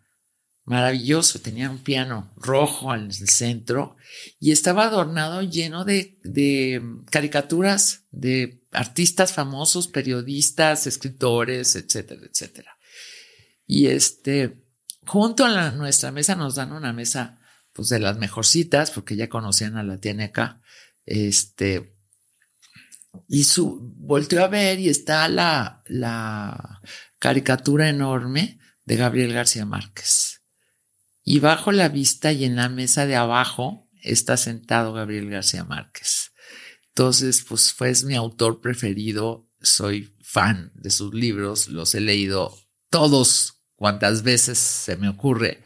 No tengo que leer y vuelvo a sacar a García Márquez. Y este, y digo, mamá, ahí está García Márquez. ¿Cómo, reina? Le dije, es que necesitamos sacarles un autógrafo, pero a mí me da pena, pero ¿cómo le hacemos? Y le digo a la amiga de mi mamá, mira, tú vives aquí cerca, dame las llaves de tu casa, me voy rápido. ¿Tienes libros de García Márquez? Sí, reina, sí tengo. Están en la biblioteca aquí y acá. Dame las llaves, me voy rápido, traigo los libros y entonces ya con un libro de él va a valer la pena el autógrafo. Y efectivamente, mm, corriendo porque pensé que se iba a ir García Márquez de ahí. Regreso con mi bola de libros y hasta que encontré el momento ideal para pedirle el autógrafo, acabamos siendo íntimas, criticando a todo el mundo que cantaba, atacados de la risa y me firmó cuánto libro llevé. Yo me quedé con uno, que es el de El amor en tiempos del cólera, que es el preferido, el que a mí más me gusta, y es uno de los momentos pues más contentos, más alegres de mi vida. Dices que te sentiste identificada con él también, con uno de sus personajes, porque estabas esperando el cheque de la pensión. Es que, es que yo, mira, en este caso, yo escribo crónicas de vez en cuando, cuando algo me sorprende. Y esta crónica la escribí ya hace un tiempo, bastantes años después de que pasó. Y sí, sí, pues hice una crónica tomando este, por eh, usando los personajes de García Márquez, al final sale que yo salí rodeada de mariposas amarillas y elevándome hacia el cielo con mi libro abajo del brazo. Si no has leído Cien años de soledad, así sale Úrsula, o se remonta a los cielos, o soy el, el, este, el coronel no tiene quien le escriba y esperando el cheque de la pensión, o ya sabes, el día que conoció a Aureliano Buen Día el hielo, pues ese día fue el día que cayeron hielos adentro de mi casa, entonces también me sentía un poco un, un personaje García Márquez. Entonces esa crónica la escribí como un poco usando todos los personajes de García Márquez para platicar ese día tan feliz que tuve de conocerlo personalmente. ¿Y cómo era el momento que estabas viviendo en ese No, ese día, ese momento era nefasto, ya te platiqué. Más allá del día. Este, pues estaba trabajando con, con Silvia. Eh, había dejado el consultorio. Después de dejar el consultorio, me metí a trabajar en una disco, la más padre de todo México. Nada más que yo era un poco más grande que el resto. Yo tenía 38 años y todos los de ahí tenían 25. Entonces me decían la mamá Consuelo. Entonces, pues me contrató Luis Herrera, este entrañable amigo también. Esta, este lugar, el Quetzal. El Quetzal. El Quetzal era la discoteca más importante y más famosa en esa época, en mitad de reforma, la más nice. Y este, pues yo quise en esa época, eh, eh, ya la escuela con ustedes, eh, me involucré mucho, pero ya están un poco más grandes. Entonces dije, pues, ¿sabes qué? En la mañana puedo trabajar en otra cosa, ya que no estoy en la escuela y en la tarde voy al consultorio. Tengo una amiga queridísima, que es mi amiga Pia Cáceres, que ella me presentó a Luis Herrera. Luis me contrató como relaciones públicas, cosa que nunca había hecho, ¿no? de estar encerrado en un consultorio popular en la colonia Pensil, pues sí fue una gran diferencia. Entonces yo vendía eventos y yo no sé, pues tuve suerte, te digo que yo vendo. Entonces empecé a vender eventos buenísimos. Vendí, este, vendí uno rarísimo que se llamaba Capicúa, que se leía, es la fecha que se lee igual de derecho al revés, o sea, de derecha a izquierda que de izquierda a derecha. Entonces hubo alguien que decidió que eso valía ser un fiestón en el Quetzal enorme y esa pues la vendí yo, los 15 años. Luego se me ocurrió, todos los 15 años a mis amigas estaban dando, entonces pues vendía muchos 15 años y pues llegó este un momento en que Luis me dijo, ¿sabes qué? Que ya no me sirve que estés en las mañanas. Aparte yo tenía que ir en la noche. Si vendías un evento a la europea o algunos de estos que vendía yo, hice de disc y hicimos obras de teatro y hicimos X, nómbralo. Y este me dijo, ya no me sirve que estés en las mañanas, te podrías venir en la temporada fuerte que es de octubre a diciembre, en las tardes y en las noches, porque lo que yo vendía yo tenía que ir en las noches. Entonces le dejé mi consultorio, ah, le dije sí, dos meses. Le dije a mi asistente, que se llama Mari Carmen, tú la conoces perfecto, que estudió toda la carrera mientras fue mi asistente. Le dije, te voy a dejar el consultorio de dos meses y regreso. Y nunca regresé.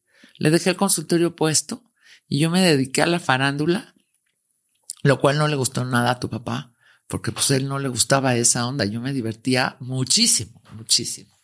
Entonces me ocurrió hacer las tardeadas esas ustedes las inauguraron. El domingo el Quetzal estaba libre porque pues quién iba a una disco el domingo. Pues se nos ocurrió a los hijos de los dueños que tuvieran, pues ya fueran adolescentes, invitarlos como si fueran socios a las tardeadas del domingo. Nada más se daban palomitas y dulces y este refrescos, pero les abríamos pista como si fueran a partir de las cuatro de la tarde, como si fueran sus papás. Entonces eran de 4 de la tarde a 8 de la noche y ahí iban los niños de todas las escuelas y bueno, vigilándolos y todo, nada de alcohol, nada de droga, eran muy cuidado y fue un hitazo. Entonces, pues les sacaba yo sus tarjetitas que decía socio, miembro del este y se las daba Oso y entonces Oso era el más popular porque repartía a todos lados y sus amigas y sus amigos iban a las tardeadas. Hubo sí papás que decían que no, que cómo crees, pero los que fueran eran así cool, eso sí dejaban ir a los hijos. Muy divertido. Y, y este, y de ahí, pues dejé el consultorio para el resto de mi vida. O sea, bendito. Pero, pero tu papá no le gustó nada.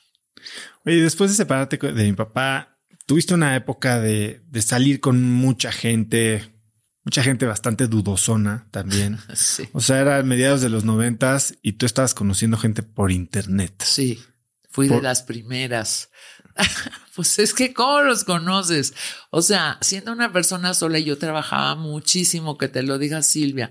Me iba a toda la República a entrevistar doctores y regresaba el mismo día y las entrevistas eran a profundidad de dos horas y media, todas científicas, no como esto de plática fácil, sino que tenía yo que saber todo lo que se había descubierto de SIDA, de cáncer, de trasplantes, de cosas muy complicadas. Y luego las analizaba por la noche. Y luego ya Silvia hacía una presentación que damos en el laboratorio.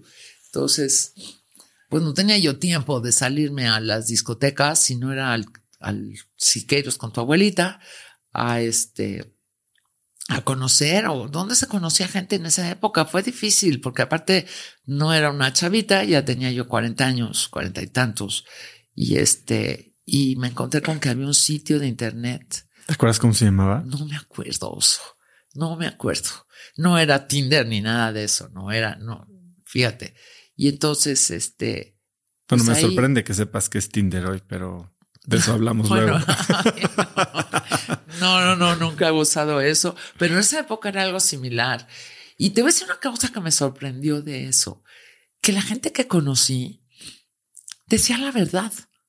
Al principio, pues dudaba muchísimo del que me estaba diciendo que era cirujano, de cardiólogo del, del, de, de, cardiología y jefe de la unidad de quién sé qué tanto fuera eso. O el que me decía, no, pues yo soy director de películas y no sé cuánto y fuera director de películas. O el que me decía, yo trabajo con, con la Fundación Carlos Slim. Tú lo conociste. O sea, trabajaba en, no sé, en algo de Slim.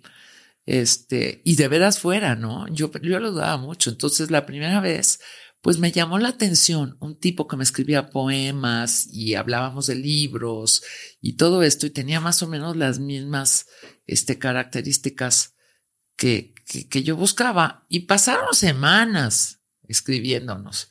Entonces, un día me dijo, no, es que te quiero conocer. Él era el cardiólogo cirujano, súper guau. Dije, bueno, pues y le dije a mi mamá, me quiere conocer este, este tipo. No, reina, no lleves tu coche, te lo van a robar, te van a secuestrar, vete en un taxi. Dije, ay, mi mamá, qué exagerado. Total, me fui y nos quedamos de ver en el bazar del sábado. Pues nunca nos mandamos una foto antes, Oso. Antes no había eso de mándame una foto. No tenías fotos digitales. ¿Cómo le hacías? Entonces, pues más o menos me dijo voy a estar sentado así y asado. Otra vez conocí a uno que creo que ustedes también conocieron, que no lo acabé de conocer, era del Pedregal, la familia y sus hermanas habían estudiado conmigo, o eso decía en, en el francés del Pedregal que estudié yo la prepa ahí. Y me llevó a presentar a los papás y yo creo que ya se quería casar conmigo y iba a la casa y hacía y tornaba y me decía y nos íbamos a ir a un viaje nosotros de fin de año. Yo tenía dos que sería dos semanas de conocerlo, a un crucero y ya se había apuntado para irse al crucero con nosotros. Y este, y la verdad es que muy agobiante. Entonces iba a ser mi cumpleaños y me dijo y insistió y insistió. Yo ya no quería salir con él, que quería llevarme a cumpleaños, que quería llevarme. A mí siempre me han gustado los cantabares y los, ya sabes, el, el show y todo esto. Y había uno en Interloma. Le dije, ok, el día de mi cumpleaños no puedo, pero al día siguiente llévame te acepto la invitación, llévame al de Interlomas.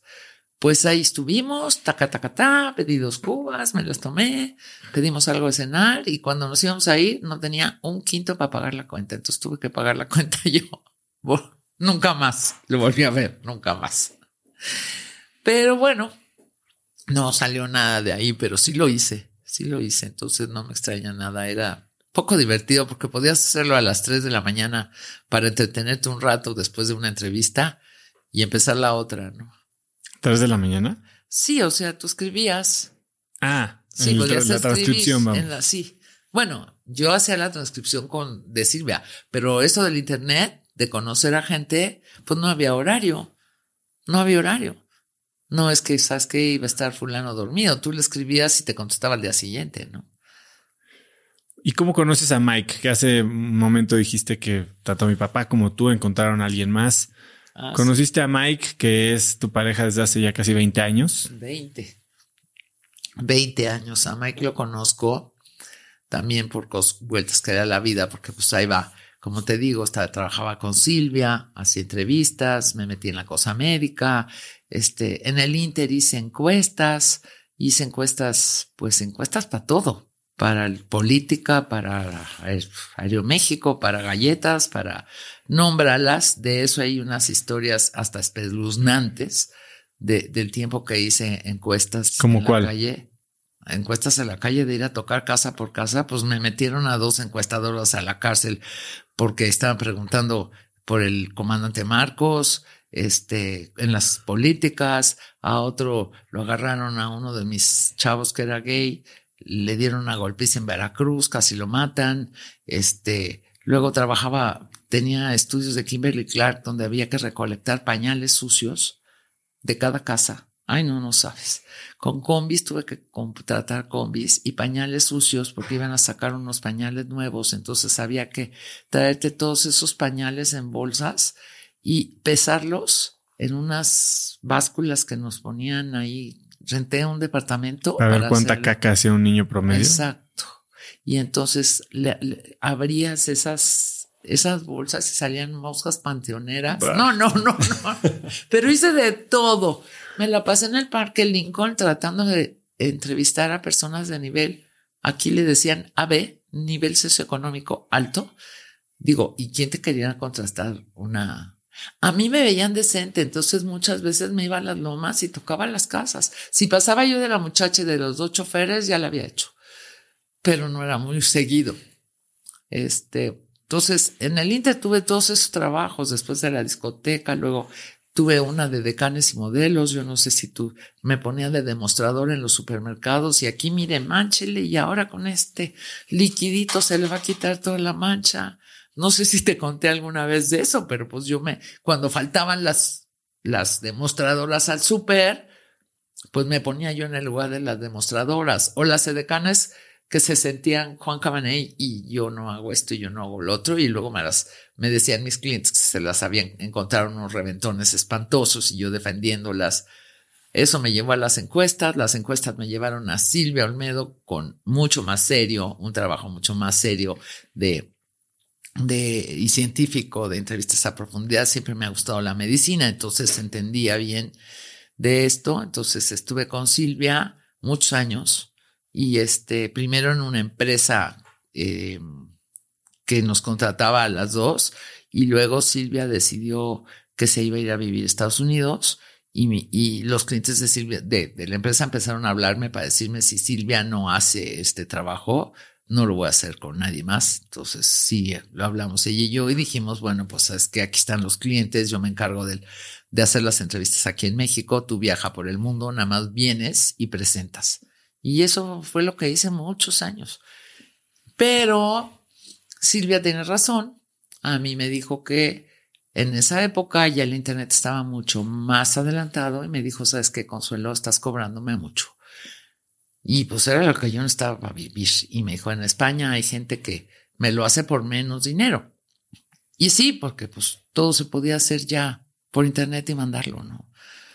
A ver si te vas consiguiendo algo que te pague un sueldo fijo, porque todo con lo de Silvia era a destajo.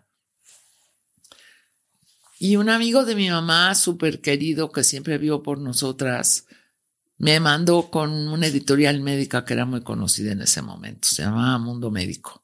Y ahí vendían publicidad en revistas. Yo siempre odié vender la publicidad. Yo vendo, como te digo, me encanta vender, pero en lo que yo creo. Y la publicidad iba de salida, porque ya estaba el Internet, ya estaban las cosas virtuales. Estos eran revistas que eran tirajes de 10 mil y 15 mil, en donde se anunciaban para médicos, que ponían dos artículos y el resto eran anuncios de los laboratorios.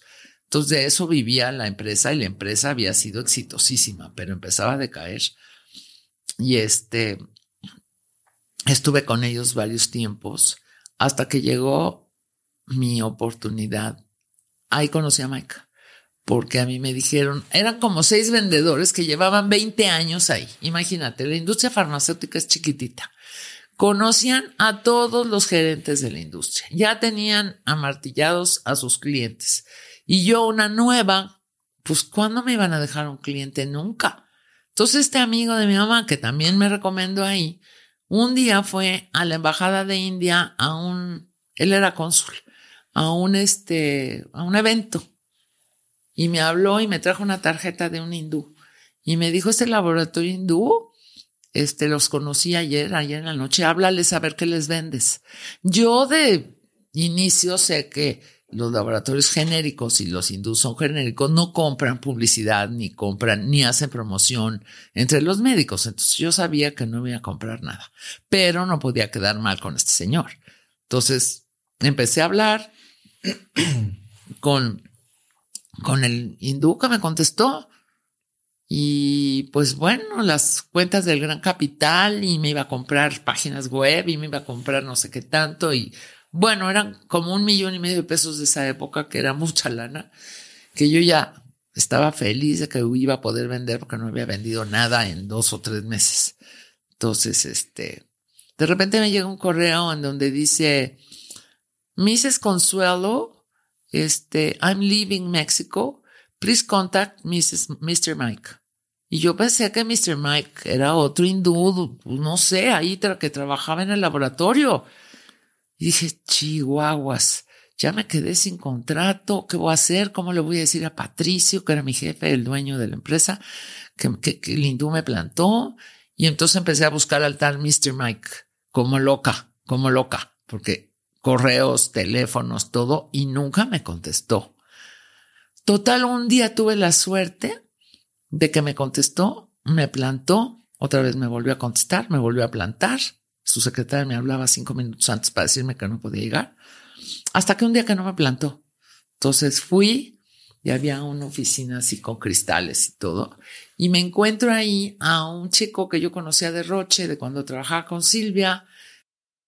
Y empezamos a platicar y me empecé a dar cuenta de que me iba a plantar de nuevo el tal Mr. Mike, de que no iba a ir y que el que al que había mandado en su lugar era este amigo mío que no tenía ningún poder de decisión de nada. Y en eso veo pasar a un tipo que pasa y se regresa y se sienta, entra y se sienta en la mesa. Y empieza a tumbarme toda mi venta. Ya sabes, ¿y de qué hablan? Porque llegó y dijo, ¿de qué hablan? No, pues de esto y el otro, y no sé qué, no sé cuánto. Yo en inglés porque le oí el acento, ¿no? Y empecé a hablar en inglés. No era hindú. No, no era hindú. Sentí más cómodo, ¿no? Y, este, y me empieza a tumbar toda mi venta que yo ya la daba por sentada. Entonces volteé y le dije, Who are you? Y entonces furioso volteé y me dice, ¿ves esta mesa donde está sentada y esta silla donde está sentada? Pues esa mesa y esa silla las compré yo. Esta empresa es mía. Y ahí me di cuenta que Mr. Mike no era hindú, era él. Y entonces ya no sabía yo cómo zafarme. Y dije, ¿pero qué nacionalidad eres? Le dije, te falta el turbante ahí se murió de la risa, ¿no? Porque pues tenía que sacarme de algún, de algún momento, tenía que sacarme de ese embrollo en el que me había metido. Y me dice, este, pues si adivinas mi nacionalidad, este, volvemos a hablar, te vuelvo a dar otra cita. Muy sangrona. ¿eh? Entonces, pues empecé por alemán, seguí por noruego, seguí por gringo, seguí ninguna. Resultó que era brasileño, canadiense. Pues no le di a ninguna. Pero de ahí como que nos caímos bien y empezamos a vernos para esto mismo. Yo creo que me doró la píldora mucho tiempo con, con, todas las ventas que me iba a hacer y a la mera hora no. Y me dijo, bueno, mira, yo no voy a comprarte nada si tu jefe, mi jefe jugaba polo con el príncipe Carlos.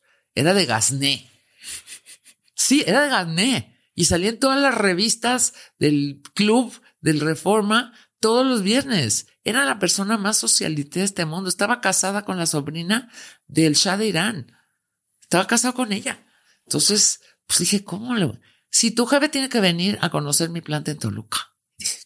mi jefe, Patricio de Gasneider, calcetín de rombos, no va a ir nunca.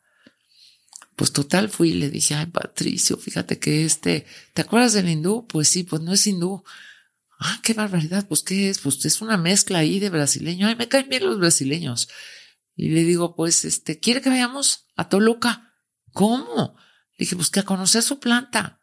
Pues ok, yo por ayudarte, claro que voy. Muy mono, Patricio, ¿no? Porque pues él no andaba en esas. Y este, y nos me planta tres veces, todavía Mike.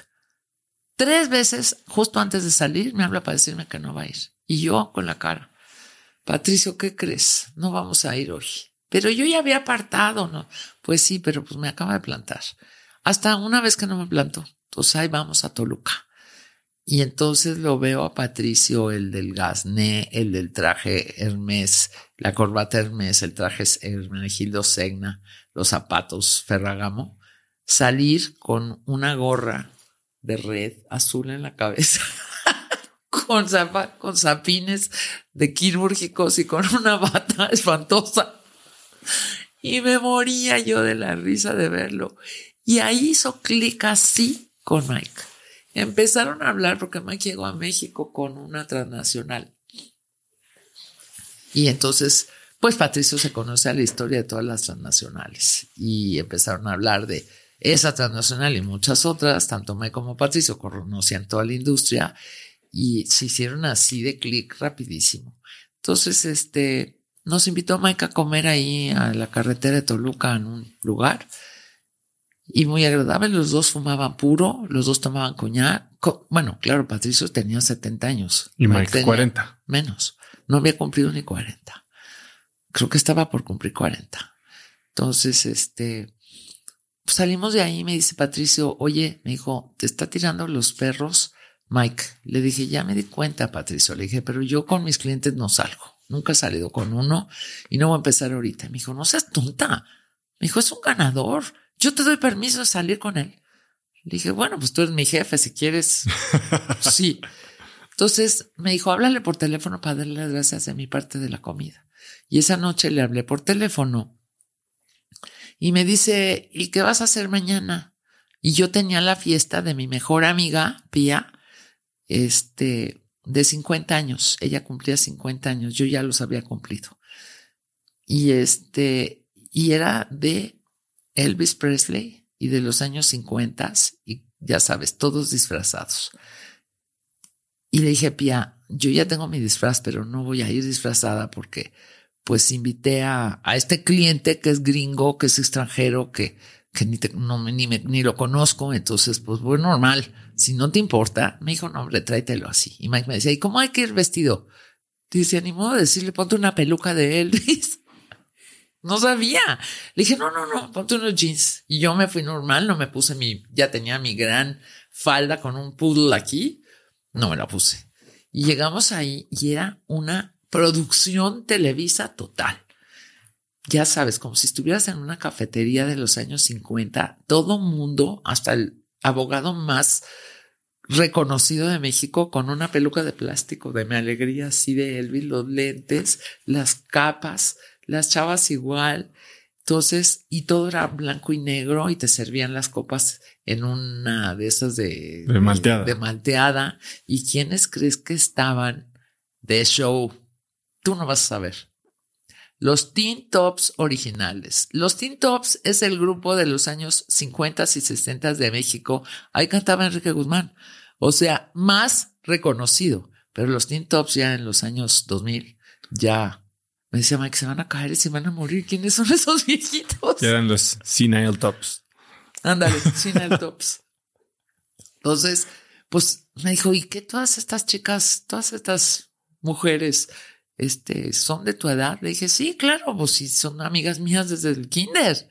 Entonces él sí sabía qué edad tenía yo pero yo no sabía qué edad tenía él, porque yo lo veía y lo veía pues, de, la misma edad que yo, tal vez unos dos años más chico, porque Mike se ve más grande de lo que es. Entonces, de ahí empezamos a salir que, que a ratitos que para ver si me compraba y a ratitos al cine y a ratitos a esto y al otro, hasta un día que me dijo, es que ya no qué hacer contigo. No sé si invitarte ya a salir más formalmente una relación personal o ofrecerte trabajo. Le dije lo que tú quieras, las dos las necesito, así es que tú escoge. Entonces, pues ya me invitó a su casa, estuvimos platicando, este conoció a mi mamá, al segundo día que conoció a mi mamá fue y le dijo que quería este casarse conmigo. Tenía una casa espantosa en bosques, pero helada, horrible, habló con ustedes, les dijo que querían que todos nos mudáramos a su casa de, de, de, de, ahí de bosques, horrible, helada. Yo me negué, le dije, sabes que en mi casa está calientita, es mía, no la rento, mejor vente tú. Y este, y se llevó perfecto con ustedes, o sea, porque creo que llegó la primera vez que lo conocieron, el techo estaba todo roto, a Mike le encanta arreglar cosas, entonces llegó a decir, yo voy a componer esta casa. Y este, y habíamos pedido pizzas y él las pagó, entonces eso nos cayó muy bien porque yo no tenía dinero. Sí, yo no tenía para pagar la pizza, eran bastante caras, entonces ustedes eran muy dragones. Y de ahí hizo clic, sobre todo contigo desde el principio, y ya luego con los demás, y poco a poco se fue deshaciendo de ustedes de la mejor manera posible. O sea, Osito, tienes 24 años, ¿no crees que ya es hora que te vayas a vivir con tus amigos? Daniela, tienes 25 años, encontré un departamento aquí a la vuelta, aquí a tres pasos y yo te ayudo con la renta. Y así se fue deshaciendo de todos y nos quedamos él y yo viviendo en esa casa durante 10 años con Federico, que pues sí. ¿En qué momento te diste cuenta que era 10 años más chico que tú?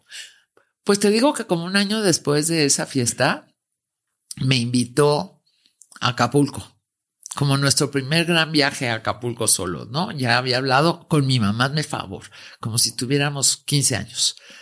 Este, y me invitó a Acapulco al Princess. Y traía un coche que espectacular que yo nunca había visto en mi vida. No me fijo en esas cosas, ni en el coche, ni nada. Pero pues era un coche muy impresionante, así chaparro y con los asientos de cuero y todo. Y me dice, este, se pasa la velocidad, venía como a 200 y nos paró la policía. Entonces me dice, pásame la, mi, mi licencia. Y ahí en la licencia veo la fecha de nacimiento. Y le dije, no te creo. Le dije, o sea que cuando yo te conocí no tenía ni 40 años. Y yo ya tenía 50. Entonces le llevo 11 años casi. Desde entonces hemos estado juntos. Ha sido lo mejor que me ha pasado en la vida. Tal vez en un principio ni él ni yo caímos redondos así en el enamoramiento de, de, la adolescencia, ni mucho menos, sino que sí fue muy pensado. Este, yo lo analicé mucho, este, vi que era una persona que valía la pena, era una persona decente, honesto, trabajador, este, que, que, que me quería, que le, le, interesaban ustedes más, básicamente. Y ahí se fue dando esa relación poquito a poquito, hasta que se fue a vivir a la casa con nosotros. Y este, y hasta la fecha seguimos juntos. ¿Qué ventajas y desventajas tiene una relación de este tipo en la que no solo es 10 años más chico que tú, sino además pues llevan trabajando juntos prácticamente 20 años? Pues mira, no es juntos, es juntos pero separados, porque yo después de eso de que te dije de que conocí a Mike en este editorial médica, me llamaron de otra editorial mucho más importante, era una editorial internacional donde estuve nueve o diez años de mi vida, la más feliz vendiendo, ya no era publicidad en revistas, sino material científicos a los laboratorios para que explicaran sus productos a los doctores y me involucré muchísimo y gané premios y fui la mejor vendedora y este también innovamos mucho. Tú te debes de acordar que fuimos por la primera eh, eh, editorial donde, donde que se usó un iPad para que la fuerza de ventas de los laboratorios pudieran este, explicar a los médicos. Y esos iPads te los vendí yo también. Eso. Entonces los iPads, por eso te digo que te debes de acordar, porque eso fue un hitazo de ventas. O sea, ¿qué te puedo decir? Después de que se enteraron que habíamos vendido 1500 iPads a un laboratorio, todos, esta era una empresa transnacional de más de 8000 empleados. Entonces, hicimos, hicimos una junta, cada año era una junta en Europa y, y, y bueno, el hitazo fue cómo le hiciste para vender el iPad para que no te agarraran en el compliance, porque los laboratorios ahora está mucho más duro, pero en esa época empezaba el compliance de que no puedes darle a los médicos tal cosa. ¿Y dónde conseguiste las iPads? Ahí entraste tú. Todavía no me acuerdo bien cómo conseguiste las iPads, pero creo que por cinco pesos tú eras más barato que el otro proveedor y eso pues fue lo que hizo ganar. No que fueras mi hijo, porque sí tuve mis, mis roces ahí de que es que es porque tú es tu hijo, no, es porque es más barato. Entonces sí las conseguiste más baratas y vendimos ese gran proyecto que fueron las 1500 iPads, fue uno, uno de los últimos proyectos que hice con ellos. Pero regresando al punto de la relación, o sea, 10 años menos, tal vez a los 40, 50, pues no, no, no había gran diferencia, ¿no? Sobre todo porque tenían, compartían este, pues el interés por la industria farmacéutica, compartían el interés también. Los dos han sido siempre muy buenos anfitriones. Eh, les gusta viajar, les gusta comer. Eh, ¿Qué retos tiene una relación en la que la diferencia es pues, grande, pero sobre todo en la que la, mujer es la, la, la mayor. Pues mira, yo creo que el reto es de la mujer, el poder mantenerse, seguir manteniéndose activa y joven. Mike no me deja echarme en mis laureles ni darme a la desgracia. Este, he tenido varias, no muchas, pero he tenido dos, dos, en mi vida con Mike he tenido dos problemas de salud un poco más serios y este, y, y, al día siguiente ya me está levantando y me dice, no te vas a quedar aquí porque no te me vas a hacer vieja y no te voy a dejar y a ver qué te pones a hacer y ya le hablaste a fulano y ya le hablaste a Mengano y te va a presentar a otros hindús y me tiene así. Es él, es él. Y él es una persona muy vital, muy, este, le gusta mucho lo que hace, le encanta lo que hace. Si de hecho lo que yo hago viene a través de él, ¿no? Yo eh, trabajaba en la editorial y estaba muy feliz, pero la vendieron. Entonces, pues las cosas cambian y a mí no me gustan los cambios, Nada, los odio, los odio, los odio. Entonces, pues ¿por qué odias los cambios? Porque te da ansiedad, me da ansiedad, porque no sé qué va a traer el futuro, porque no sé si, si estaba tan feliz, yo me hubiera quedado ahí para siempre. Si estaba, bueno, me da miedo, me daba miedo hasta el cambio de un año de al otro, porque tú completaste tu meta como la mejor vendedora del mundo y ahora completar el año que entra. Cuando empieza enero dices, chin, y voy a poder. Y luego te vas enredando en las cosas y sin pensar si puedes, ¿no? Entonces, en este caso, pues vendieron la empresa. Mike me dijo, este fue un ciclo que ya cerró y se está abriendo otro en asuntos regulatorios de la industria farmacéutica con la COFEPRIS, con el gobierno. Yo en la vida había trabajado con el gobierno, no sabía lo que eran asuntos regulatorios, no tengo idea de cuáles son las normas y las leyes. Y pues concursamos no concursé yo, concursó la empresa con una química que ganó las mejores calificaciones. Yo ni la conocía. Entonces, Mike, en realidad, esa empresa me dijo, ganamos, ahora llévala tú, porque yo no puedo estar involucrado, porque es conflicto de interés. Entonces, llévala tú. Entonces, me salí de la editorial justo a tiempo y empecé a llevar esto sin saber ni en lo que me metía. Eh, en dos años de tener una persona a mi cargo, tuvimos, llegamos a tener hasta 45. Fuimos muy grandes. Fuimos el tercer autorizado, en tercer lugar en, ventas y en tercer lugar en, en, número de personas que trabajaban ahí. Y este, pues aprendí y todavía me declaro un ignorante. Yo trabajo con mi equipo que son verdaderamente, es que son puros químicos y algunos médicos, pero los químicos, mis respetos, son unos eruditos. Es que todas las preguntas que tengo me las contestan. Entonces empecé el tercer autorizado hace 10 años y en eso sigo, nos ha pegado todo. La pandemia, el cambio de administración, nos han acusado de muchas cosas, pero ahorita no tengo 45 personas, tengo 12, pero seguimos y no sé yo sigo vendiendo, me siguen buscando, gracias a Dios mis clientes han sido verdaderamente increíbles. Tengo clientes de mi época de hace años que todavía me buscan y ahora que estuve enferma me llamaron muchas veces y tengo clientes nuevos y son leales. Entonces, estos clientes leales yo les agradezco en el alma y he tratado de resarcirles con un buen trabajo, resolviéndoles los problemas que tienen, porque son muchos. Para ser tan buena vendedora, ¿cuál, crees que es la clave para ser tan exitosa como lo has sido tú en diferentes ramas de la venta, vamos a llamarle? Pues sí, no me había dado cuenta, te digo que yo era vendedora, pero básicamente eso sí lo he pensado mucho, es creer en el producto que estoy vendiendo o que estoy promoviendo, pero creerlo de forma de que hasta yo lo use o hasta yo lo compre, ¿me entiendes? Entonces, siempre investigo bien qué es lo que voy a vender. Por ejemplo, hace poquito, no hace poquito, pero hace unos años, un dispositivo médico súper novedosísimo.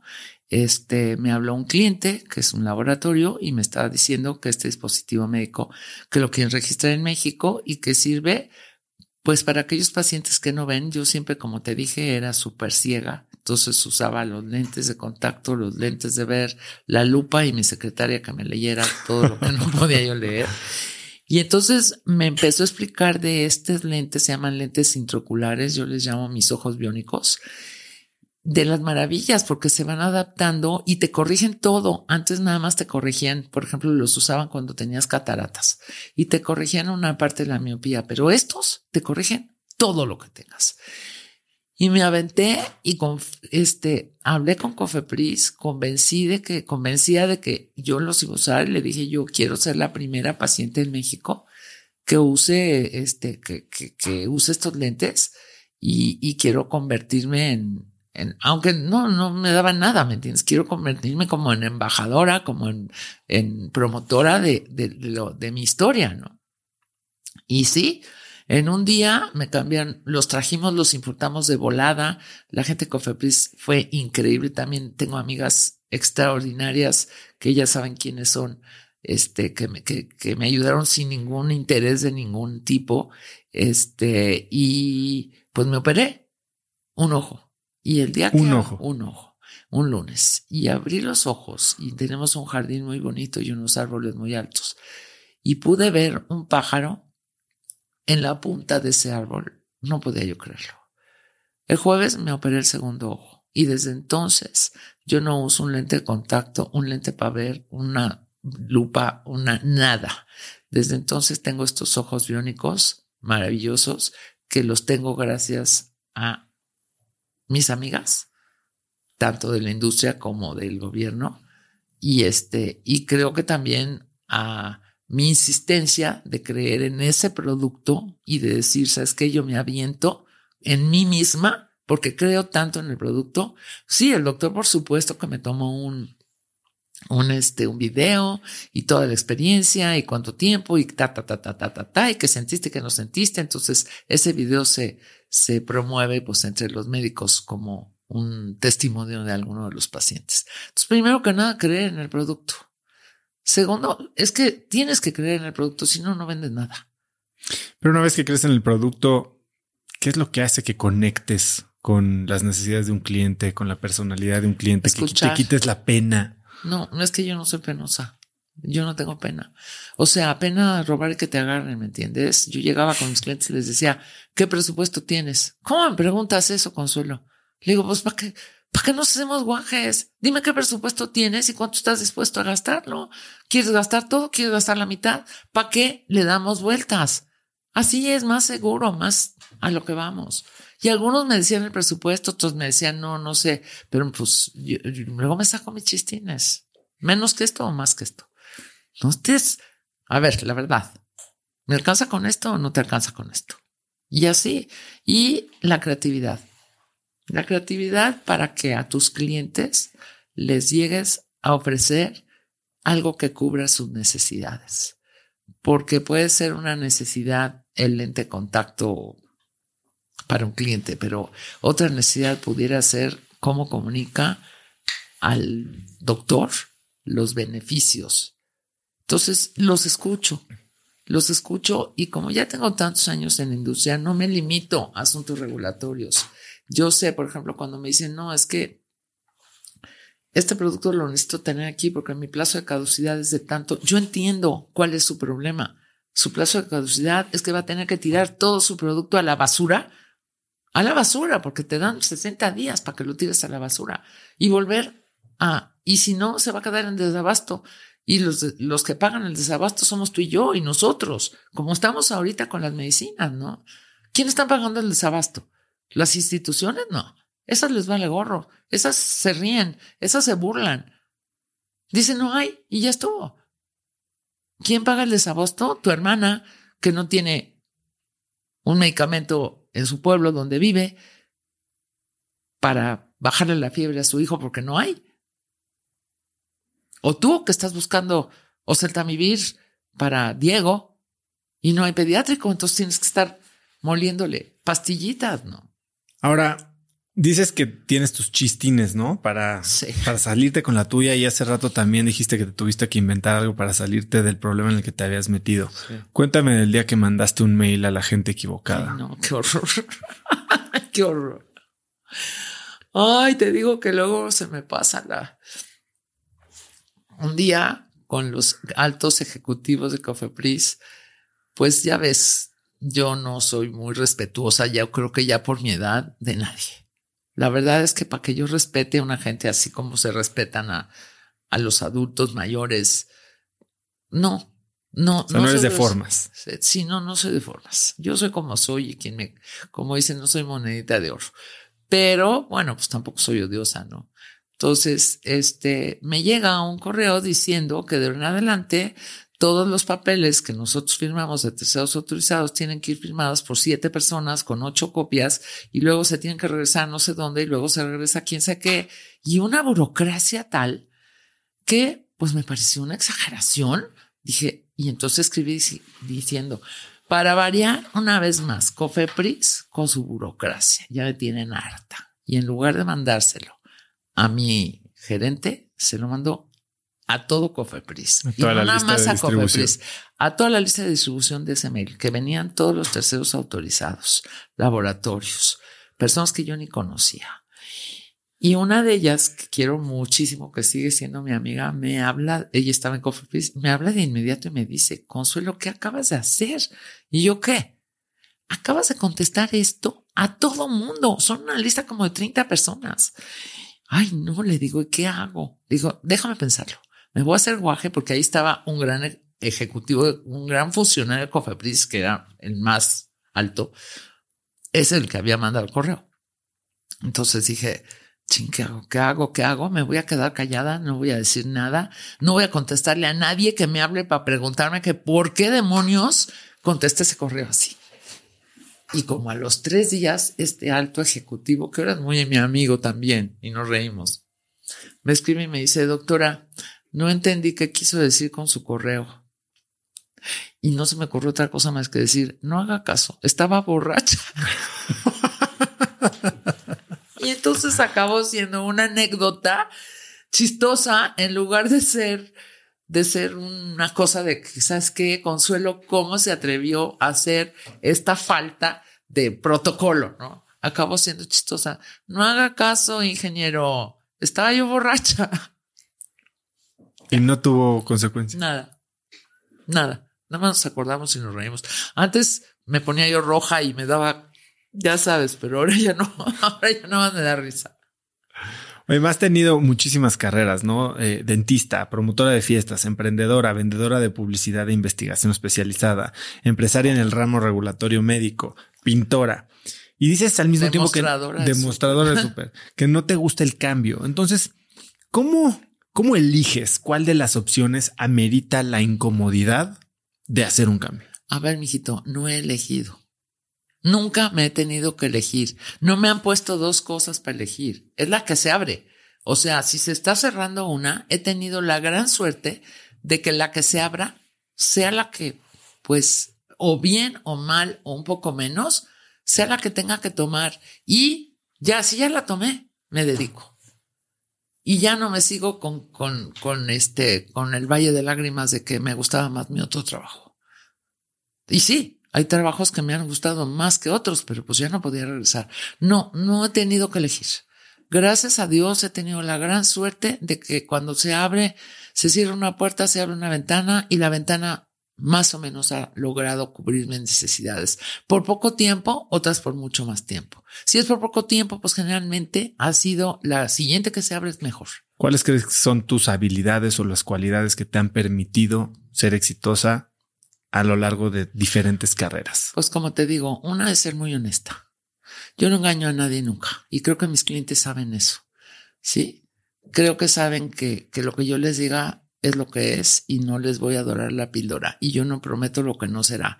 Y si tú llegas conmigo y me dices, me está pasando, ¿sabes qué? Tengo un producto que guaraguará, cura quién sabe cuánto, cura el cáncer, este es lo máximo que hay, es hindú, es chino, tiene cinco ingredientes activos al mismo tiempo y quiero sacarlo y que Cofebris me lo apruebe en seis meses.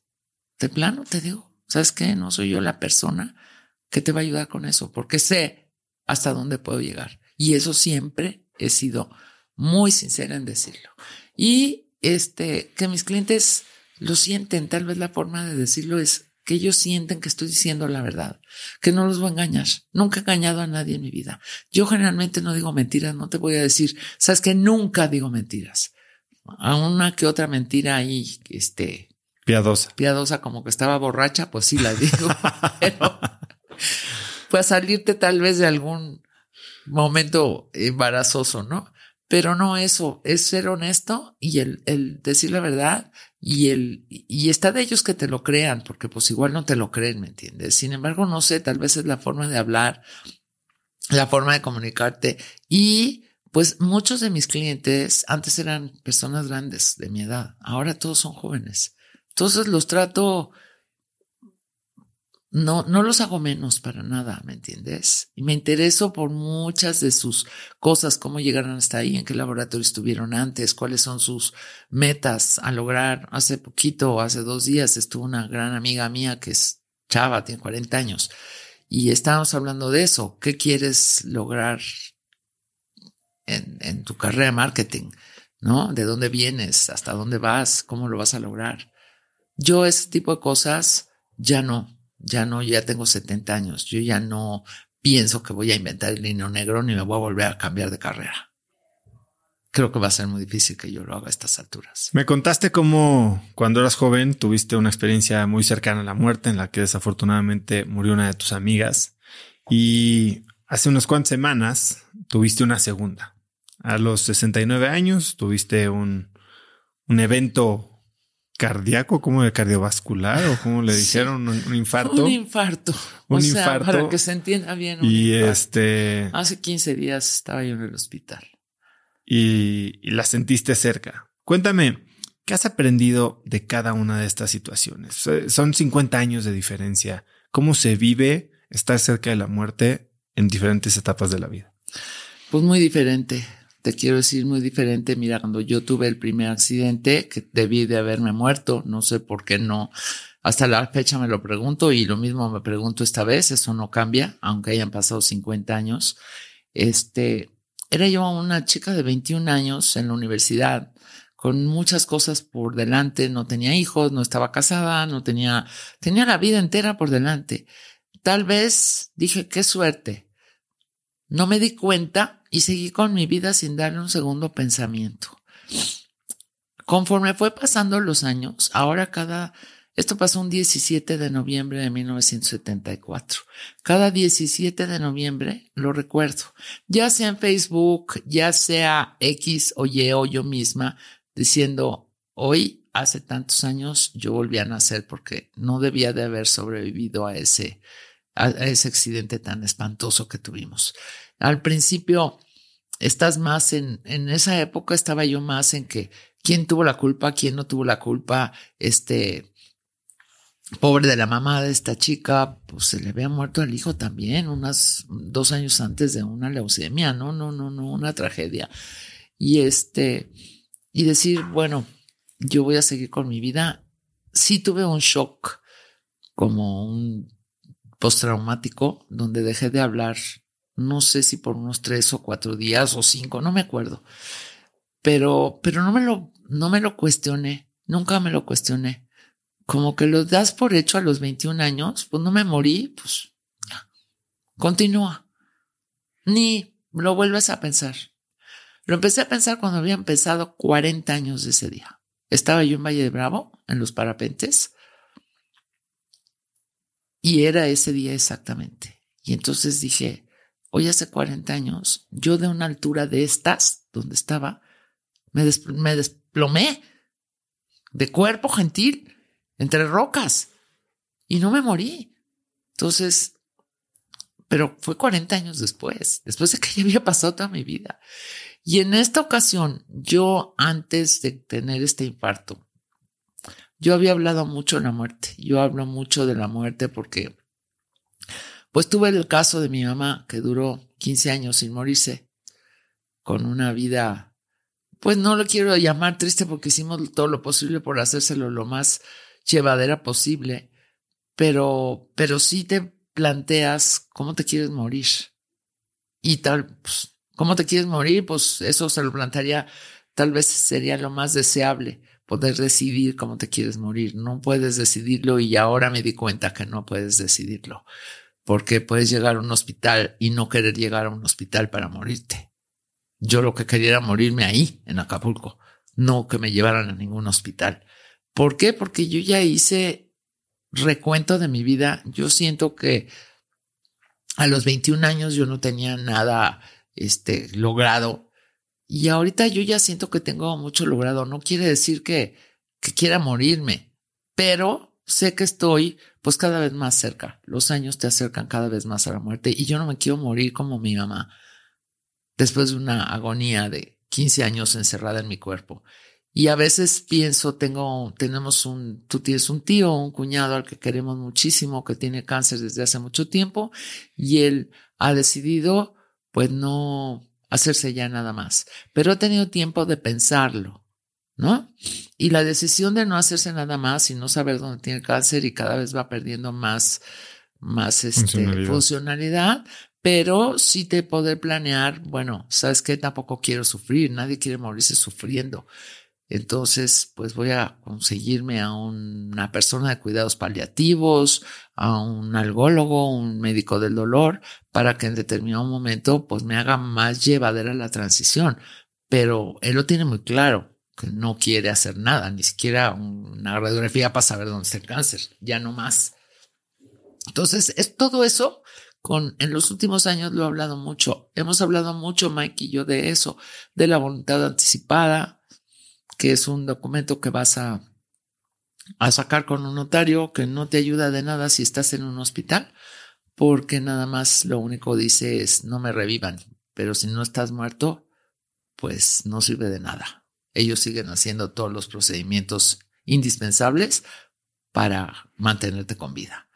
Entonces, este, esta vez fue muy diferente. Esta vez empecé a sentirme mal y yo no creas que no estaba consciente de que el fumarme dos cajetillas de cigarro no me iba a, a este, a mellar mi salud. Claro que sí. Sin embargo, pensé que iba a ser pues un cáncer. Y dije, un cáncer me va a dar tiempo de pensarlo, de planearlo. Nunca me imaginé un dolor como este. Nunca me imaginé la inmediatez de todo esto. Y estaba yo bailando muy feliz, pues tú estabas ahí cuando empecé con este dolor que no puedes, no puedes ni siquiera imaginar lo que es. Pero se me quitó. Pero yo sabía el 31 de diciembre que yo estaba teniendo un infarto y no lo dije. ¿Por qué? Pues porque era 31 de diciembre, porque todos estábamos, este, porque estábamos en Acapulco, porque a dónde, qué, qué digo, Oigan, estoy teniendo un infarto, llévenme al hospital. ¿A cuál hospital? A las una de la mañana en 31 de diciembre. ¿A cuál? O sea, también me puse a pensar en todo eso y luego se me quitó. Entonces, cuando se me quitó, dije, pues ya pasó. Seguramente es una estrechez, una estenosis se le llama. De o te hubieras muerto vestida de Marilyn Monroe. Exacto. hubiera sido, súper cool. Way to go. Súper cool. Entonces, este, pues a final de cuentas, Pasaron los días y no me volvió a dar ese dolor. Pero no creas que se me olvidó, siempre lo tuve un poquito aquí. Y el día 5 de enero, sentada, sin estar bailando, sin estar de Marilyn Monroe, sin estar tomando, me empezó este dolor que sientes. A mí me gustaría ocupar este espacio, aunque sea brevemente, y lo haré ya cuando escriba acerca de... No me he sentido todavía con ganas de escribir acerca de este, esta anécdota de mi vida, este es un dolor que la gente debe de saber reconocer y no esperar. Si quiere vivir, ¿eh? porque yo ya no sé si quería vivir o no, porque me esperé mucho tiempo.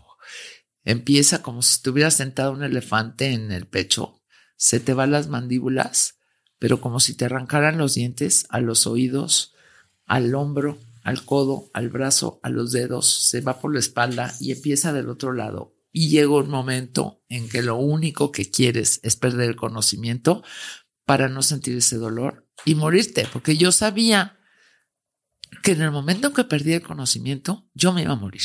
No perdí el conocimiento y no entendía por qué. Yo nada más me senté y todavía me acomodé porque dije, si entran los niños, entra Mike, no quiero que me encuentren tirada en el suelo, que me encuentren en mi cama, acostada. Y no, no se paraba ese dolor.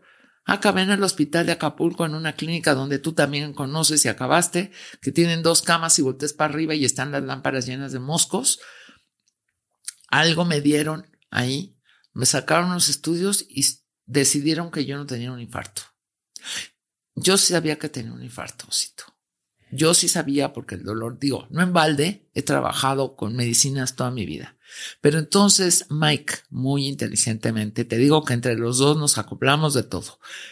Apuntó todos los medicamentos que me dieron. Y entre uno de ellos es una pastilla sublingual, que no sé si has visto en las novelas y en las películas de Pedro Infante, que, ay, a la señora le da un coraje, se toma el pecho y llegan con su pastilla y se la ponen abajo de la lengua y la señora ya se siente sin dolor. No, no es así, pero es un, medicamento que hace que por lo menos algo las arterias se dilaten y pasa un poco más de sangre que lo que antes. Entonces apuntó el nombre. Pues yo me regresé a mi casa con un diagnóstico de indigestión. Así fue. O de una, de una intercostal, de un, de un estenosis, de un, de algo entre las costillas, de los músculos de las costillas. Pero pude dormir esa noche sin dolor. Al día siguiente estuve sin dolor. El día 6 de enero todavía fueron mis primos a comer a la casa, tomamos tequila, estuvimos en la playa y otra vez a las 7 de la noche empezó con todo. Ahora sí ya no pude más. Entonces le dije a Mike, me voy a morir. Le dije, pero no podemos irnos ahorita a Acapulco, a México, porque te vas a ir matando. Son las no sé qué horas de la noche y es muy peligroso. Y a ver, vete a la farmacia, cuál es la medicina que nos dieron anoche y compro una caja que aquí la traigo, no la vuelvo a dejar. Y este, y con esa me la llevé porque pues se supone que tienes que tomarte dos máximo abajo de la lengua cada cuatro horas. Pero a mí me valió gorro. A mí en cuanto me volví el dolor fuertísimo otra vez, porque no se quita, se disminuye un poco, otra vez otras dos. Y dije, pues si no me mata esto, me va a matar la pastilla, prefiero que me mate la pastilla. Y nos venimos. Y regresan a México, te hacen la operación, eh, te ponen el stent, te sale todo bien. Me acuerdo haber tenido la oportunidad de verte antes de que, justo antes de que te llevaran a cirugía y nos tomamos una foto, que en ese momento pensé que puede ser la última foto que, que nos íbamos a tomar. Y este, y te pedí que no me dejas plantado hoy. Sí, sí. Así es, me dijiste que no te dejara plantada, plantado, pero ya estando ahí, pues bueno, tener tus, tus derechos de paciente muy chistoso porque te digo que estás en el hospital y ya no tienes nada que decir con respecto a tu vida. Nada. Entonces es mejor, pues si te decides morirte, no llegar al hospital. qué mala, qué, qué horrible, ¿verdad? Qué horrible esto, esto que estoy diciendo, pero, pero es que no te dan ninguna opción de nada. O sea, te mantienen con vida, estés como estés. Cuando piensas en cómo eh, asimilaste tu experiencia a los 21 años versus esta vez, ¿cuál crees que es la diferencia principal? Dices, ahí me faltaban muchas cosas por hacer. Ahora parece que dices, yo ya estoy lista para irme cuando sea, pero... Yo ya estoy lista para irme cuando sea. Pero creo que tu actitud no ha sido esa. O sea, de entrada tomaste decisión de dejar de, dejar de fumar, llevas Ah, no, 20, días dejando de fumar. Bueno, tampoco soy, o sea, no me voy a suicidar. No, pero qué cambio de mentalidad. O sea, creo que cuando te volví a ver después de la operación, pues hablamos de, de la gratitud que tenemos que sentir, o al menos que yo siento de tener esta oportunidad, ¿no? De yo también hemos hablado mucho de que tu vicio te podía matar. Eh, y yo llevo ya, te lo dije, todo el año pasado pensando que podía estar cerca ese momento. Y y me da gusto que haya pasado y que haya pasado porque ya pasó, ya lo vimos, lo sobrevivimos y ahora pues podemos reevaluar la forma en que llevamos la vida. No mucha gente tiene esta segunda oportunidad. ¿Tú cómo la, cómo piensas de ella? Yo no quiero vivir con miedo. O sea, eso es lo único. Yo no quiero vivir con miedo. Es muy reciente esto que me acaba de pasar. ¿Qué te voy a decir? Estoy muy enojada. Muy enojada. Tal vez. ¿Con quién? con la situación, con conmigo misma, con el médico, con muy enojada, porque va a significar una bola de cambios en mi vida que no quiero hacer o no quería hacer. Los estoy haciendo porque sé que no es justo que ustedes y la gente que está a mi alrededor vayan a vivir de esto y me vean suicidándome o matándome día con día, fumando más cigarros. Yo no te puedo prometer que lo pueda lograr. Hasta ahorita, después de 55 años de fumar dos cajetillas diarias de cigarros, pues llevo tres semanas o cuánto fue, 15 días de no fumar uno solo y estoy mordiendo unos palos ahí. Parezco, no importa. No puedo, estoy enojada de tener que tomar tantas medicinas. Este, no te quiero ni platicar que son 10 medicinas en la mañana y 10 pastillas en la noche. Y si eso va a ser por el resto de mi vida, eso, el, el cigarro, igual, no lo vuelvo a agarrar. Pero el tomarme 10 medicinas mañana y noche, eso no lo voy a hacer. No lo voy a hacer, no voy a ser esclava de, de, del medicamento. Que quién sabe cuáles efectos secundarios traiga aparte de los no me he puesto a leer, ¿me entiendes? Aparte de, de, de los beneficios, todos traen efectos secundarios. Estoy enojada de eso. Este, no quiero que me limite a decir, ¿sabes qué? Puedes caminar en lugar plano. Tampoco he sido de mucho ejercicio, ni me voy a poner a correr, ni voy a correr el maratón, ni mucho menos. Pero esas limitaciones nunca me han gustado. Esa es la diferencia que tuve la vez pasada, a los 21 años. Que nada cambió. Que nada cambió. Nada cambió con lo de ahora. Ahora mi vida entera y todo como la conozco cambió.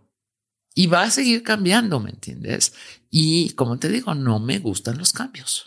Y a raíz de, sí, todo esto es lo negativo, ¿no? Todos los cambios en hábitos, todos los cambios en precauciones y demás. La gente, tú dices negativo, la gente siempre te lo va a tomar positivo. Y eso de échale ganas. No, no, no. Vamos a hablar del otro lado. O sea, ¿sientes que tienes una nueva oportunidad de hacer algo? ¿Sientes que podrías, has, cambiado tu manera de decir o de pensar sobre a qué le dedicas tu tiempo a raíz de esto o nada pues. va a cambiar? A ver, si siendo bien sincera como soy, no creo que nada vaya a cambiar. Yo tengo 70 años, no voy a empezar una carrera nueva, ¿sí? Creo que tengo una vida feliz. Veo a mis nietos cuando ellos quieren verme, cuando es posible, ¿sí? quiero viajar más. Pues siempre me ha gustado viajar, pero no quiero viajar con miedo de tenerme que llevar en una, una maleta con 40 pastillas. Sí. ¿Qué me hubiera pasado si esto nos pasa en Sicilia en septiembre pasado? Pues quién sabe. Quién sabe, pero no voy a dejar de ir a Sicilia por una cosa así, ¿me entiendes? Eh, eh sí es muy diferente, es muy diferente, es como te digo, en esa época pues tenía toda la vida por delante. Hoy no es que siente que mi vida está acabada, no quiero dar esa imagen ante nadie, ¿me entiendes? Yo sigo trabajando, yo sigo vendiendo, yo sigo viendo a mis nietos. Claro, ahorita apenas llevo 15 días de esto, ¿no? Y si se presenta una oportunidad, seguiré viajando y seguiré yendo a Acapulco y seguiré vistiéndome de Marilyn Monroe. Pero, pero ya sé lo que se siente desear morirte, que no sabía en esa época, hace 50 años. Desear morirte por un dolor que no puedes con él.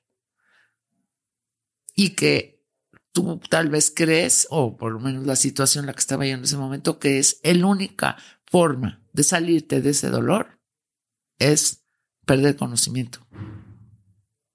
Y ya no estar. Y sabes qué, no pensé y como te digo, soy muy sincera. No pensé ni en mis nietos, no pensé ni en ustedes, no pensé lo que hice bien o lo que hice mal en, en, mi vida. No pensé en todo lo que me quedaba con hacer. No pensé en nada más que en el dolor.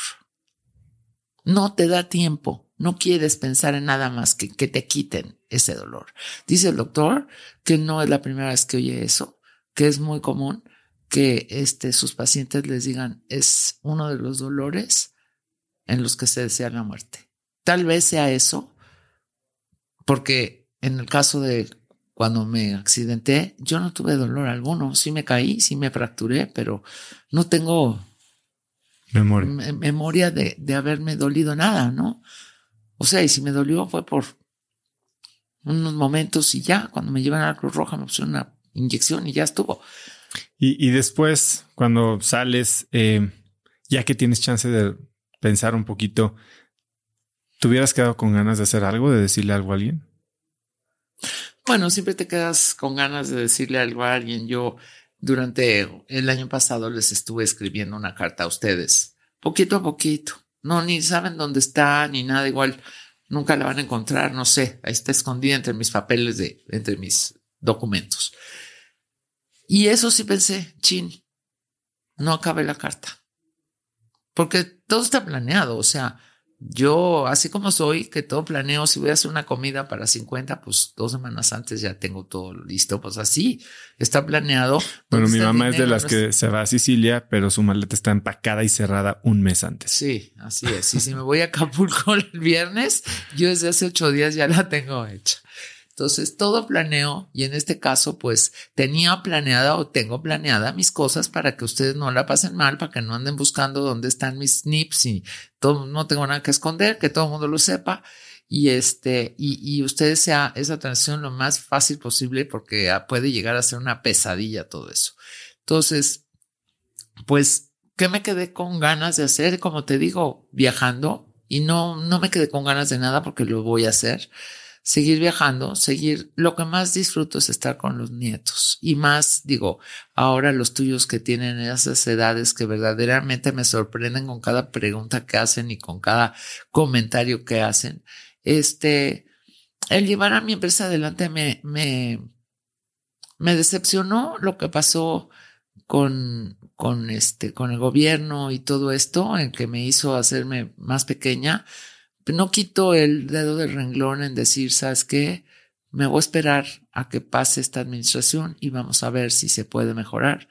Y si no, pues también tengo mi, mi resolución de este año era meter una denuncia legal para que no de un plumazo me quiten mi licencia porque no tienen por qué. Yo he pasado todos los controles. Y este, y, y, y ya pues tal vez dejar un poquito en manos de mi gente el día a día de la empresa. Y pintar, pues sí, digo, me gusta pintar, pero es un hobby, tampoco vivo de eso y tampoco es descubro el, hilo negro. Este, pues siempre seguir recibiendo, viéndolos, viajando, este, yendo a Acapulco, estar con los niños, básicamente, y ayudar a Mike en lo que pueda, ¿me entiendes? Porque pues tú me preguntaste hace un rato cómo ha afectado eso de que los dos tengamos no la misma profesión, porque no es la misma profesión y no tiene nada que ver lo mío con lo de Mike, pero sí están entrelazados. Entonces, él hace unas cosas, yo hago otras, mi empresa hace unas, él hace otras, pero confiamos mucho el uno en el otro.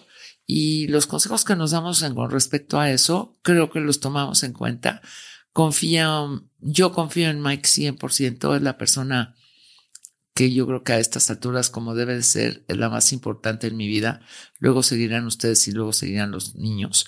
Pero Mike es la persona con la que comparto todos los días y tiene todo mi amor, todo mi respeto y es la persona que en la que me voy a apoyar siempre. Y ahora esta vez se portó increíble, pero tampoco me está dejando.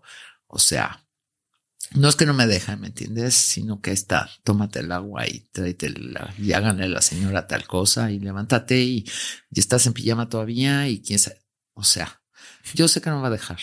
Entonces seguiré así, seguiré hasta donde yo quiera. Yo creo que ya es momento de hacer lo que yo quiera y que no sentirme obligada, sobre todo en el trabajo, ¿no? De hacer cosas que no quiera. ¿Qué crees que pasa después de la muerte? Nada. Nada, soy una persona completamente agnóstica, siempre lo he sido. Yo creo en la ciencia y la ciencia no me ha demostrado ni que hay un cielo ni un infierno y tampoco me ha demostrado cuánto pesa el alma, tampoco me ha demostrado si el espíritu está vagando por aquí. Cuando vine para acá pensé que me ibas a hacer esta pregunta y me imaginé a cientos de miles y de millones de espíritus como una nata que están aquí a nuestro alrededor, de espíritus y de almas, así como a nuestro alrededor, porque pues son tantas millones de personas que los debemos de tener encima, ¿no? No, yo no creo nada de eso, yo creo que la inmortalidad, y sí creo en la inmortalidad, y la eternidad viene de mientras las personas sigan hablando de ti, te sigan recordando, tú no vas a, a morir. O sea, yo ahorita acabo de recordarte o acabo de hablar de personas que se murieron hace 50 años o más. Entonces, ellas no están muertas, están, viven en mi recuerdo y pues te los platico a ti para que vivan en el tuyo porque pues eres parte de eso. Y este, pero nada de eso de que hay cielo y infierno y me voy a ir con la Virgen de Guadalupe. No, no, no, no. Soy muy científica en eso. Yo siento que como cualquier ser vivo, pues uno nace, crece, se reproduce y muere y acaba convertido en cenizas en la propia tierra, regresar a la tierra, ¿no? Aún así, no dejas de pedirle a Santa Gudulita que te encuentre todo lo que pierdes. Esa es la única santa en la que le pido. Y yo no sé ni siquiera si es santa o no es santa. Esa es una, esa es una excepción. Dicen que todas las reglas tienen una excepción. Y Santa Gudulita te encuentra. Claro que si te lo robaron no te encuentra nada. Pero si lo pierdes, pide con fervor a Santa Gudulita que te lo encuentre y te encuentra todo. ¿Y sí o no? Soy testigo. Sí, sí, te encuentra todo. Santa Gudula es la patrona de Bélgica. Dicen que, dice la historia por ahí que, que Santa Gudula salía a ayudar a los pobres, a los pobres en las noches y llevaba una candela, una luz. Y el diablo se la apagaba y siempre tenía un ángel junto que la volvía a prender. Entonces, por eso es la patrona de las cosas perdidas, porque ella encontraba su camino con la luz del ángel. Ma, ¿con qué tres palabras podrías describir quién has tratado de ser en la vida o con qué tres palabras te gustaría que te recordaran? Que me recordaran. Feliz.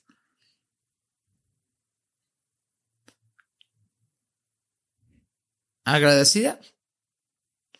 Generosa. ¿Cuáles crees que son las tres mejores decisiones que has tomado en tu vida?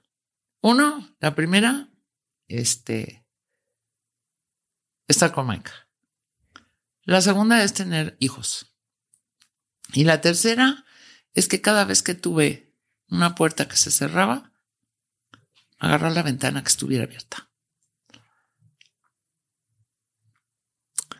Si pudieras cambiar una sola cosa de tu vida, ¿cuál sería esa y por qué? Mm. pues es que yo creo que ya la cambié. Ya la cambié, entonces ahorita no cambiaría nada. ¿Cuál, cuál es esa que Pues es que, toda esa, esa persona que fui yo de adolescente, triste y toda apachurrada y buleada y todo eso, pues me la sacudí de encima un día y, y lo cambié por completo y me volví otra persona. Entonces, nada, a partir de eso, nada. Dices que te bulleaban a ti, dices que me bulleaban a mí, bullearon a mis hermanos y mis hijos están entrando en una edad en la que el bullying se hace presente. ¿Cómo se lidia con eso? Pues solamente, como te digo, dándoles armas. A... Tú no puedes ir a regañar al niño que está bulleando al otro porque lo van a bullear. a veces te dan ganas de aventarlos por la ventana. Sí, no, sí, te dan ganas de matarlos, de matarlos porque la van a agarrar más contra el tuyo, ¿me entiendes? Yo creo que las escuelas deben de ayudar muchísimo en eso, porque uno como papá solo está difícil, como no estás todo el día ahí, no estás viendo qué pasó. Igual tu hijo también tuvo algo de que ver para que lo, lo, lo estuviera boleando. Este, darles armas a los niños eh, en forma no de agresión, no contestar agresión con agresión, sino que hacerlos fuertes para que se les resbale un poco, porque en, ya siendo adultos no, no les va a pasar.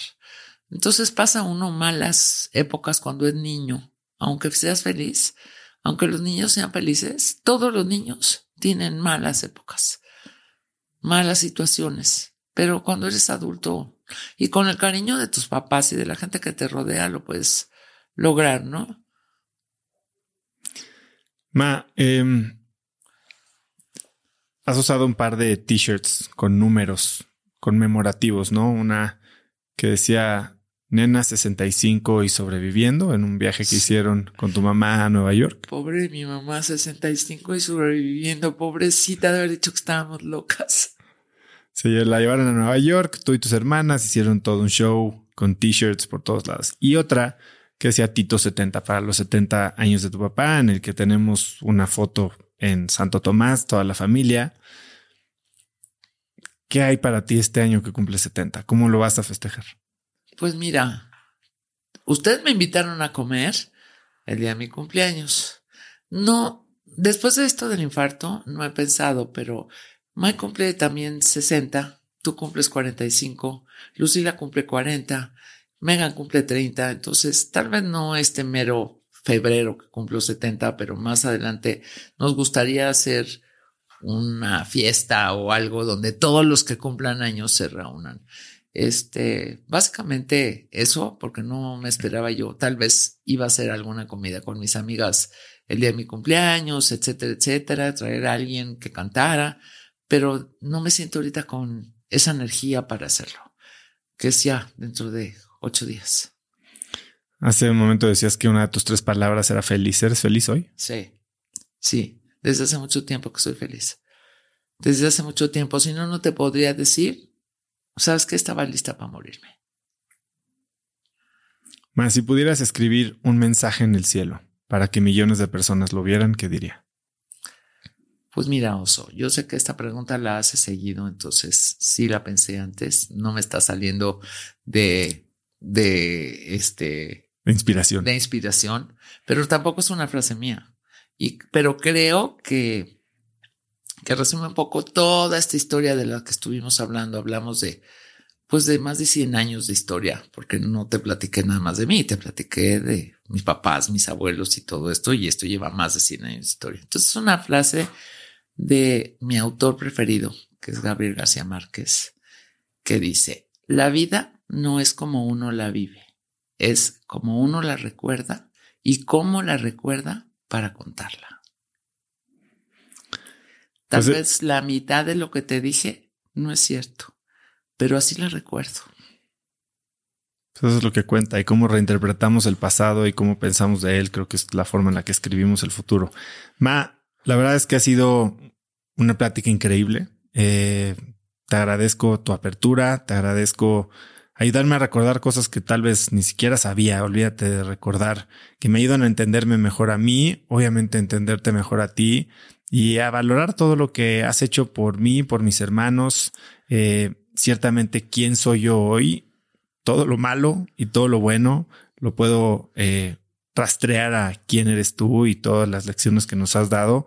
Eres la persona más importante en mi vida, sin duda alguna, eh, quien más influencia ha tenido en mí y eso te lo agradezco profundamente. Ha sido mi gran maestra, mi gran inspiración y, y el amor de mi vida. Eh, muchas gracias por estar hoy aquí. Eres una crack. ¿Dónde puede eh, contactarte alguien si quiere platicar contigo, tus redes, seguirte, ver tus fotos de mesas? Mis fotos en Bueno, en Facebook estoy como Consuelo Albarrán.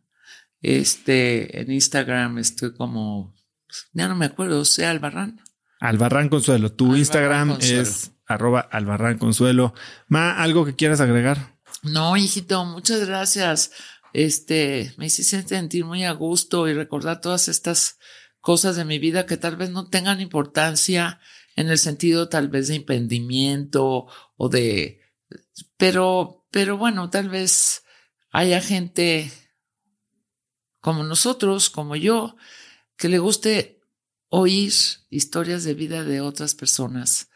Tal vez se aprende, tal vez no se aprende, tal vez estén de acuerdo conmigo, tal vez no, pero esa ha sido mi vida y, y este, el contarla pues siempre te, te da alegría y más que hayas pensado que pudiera ser, pues, no, no quiero usar la palabra digna, pero este, que, que pudiera ser suficiente para que lo oigan toda tu cantidad de seguidores, de escuchas, que les pudiera parecer interesante. Si algo pueden sacar de eso, qué mejor. Y si no, pues yo me divertí mucho y eso es lo único que me importa. Yo también. Y, y ahora hablando de un poco de estas historias, que cómo las recuerdas y cómo las cuentas. Cuando escribí el libro, pues hay muchos pasajes de mi vida que cuento como los recuerdo, ¿no? Y, y tenía yo la preocupación de que al leerlos tú me fueras a decir esto no fue así, este, o hasta molestarte de que mi percepción haya sido algo, pues que a ti no te pareciera, ¿no? Y, tu respuesta fue, así fue, si es así como lo recuerdas, está perfecto que lo cuentes así y eso me hizo sentir pues muy apoyado y eso también te lo quiero agradecer. Sí, pues cada quien es, digo, tal vez vengan tus tías a decir, Coco, ¿por qué dijiste eso? Eso no es cierto, ¿no? Pues bueno, no me importa porque eso es lo que yo recuerdo, así lo viví yo desde mi perspectiva, así este, así lo puedo contar y tal vez si le aumento un poco o le quito un poco, pues ahí está la sal de la vida también. Pues ma, muchísimas gracias por estar hoy aquí. Ay, mijito, por Dios, gracias a ti. Y gracias por tus palabras.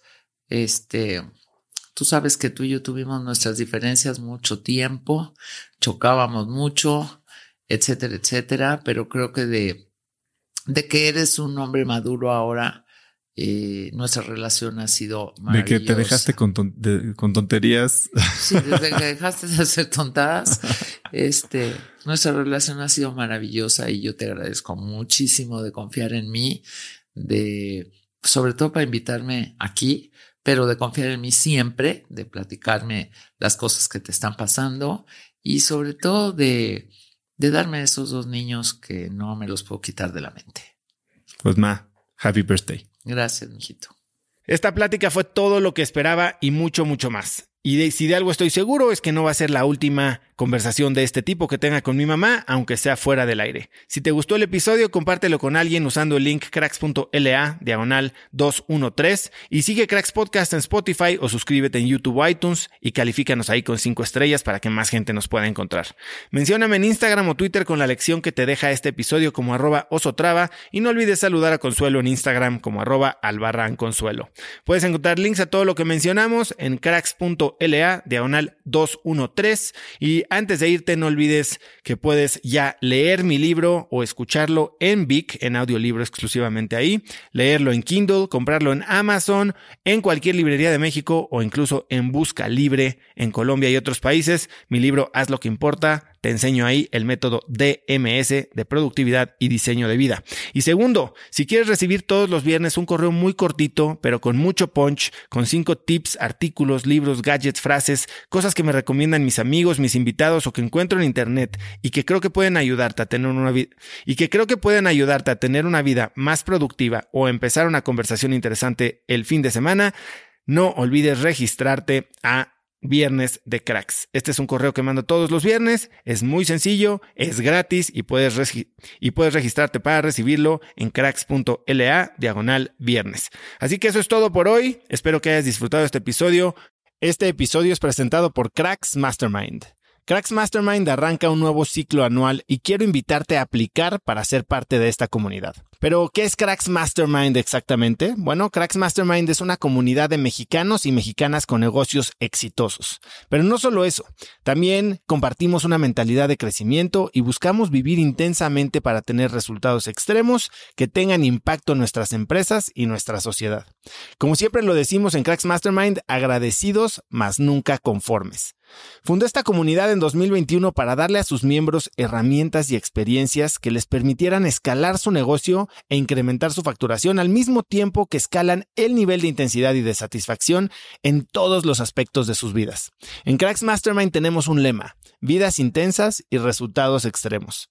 Sí hay manera de tenerlo todo, sí podemos crear negocios enormes y tener vidas que en verdad disfrutamos vivir. Si tienes una empresa grande y estás escuchando esto, considera esto como una invitación mía y formal para formar parte de este grupo porque estoy seguro de que podemos lograr todo eso juntos en comunidad. Quedan muy pocos lugares para el ciclo anual, así que si quieres ser parte, llena tu aplicación en cracksmastermind.com y espero verte muy pronto. Una vez más, es cracksmastermind.com.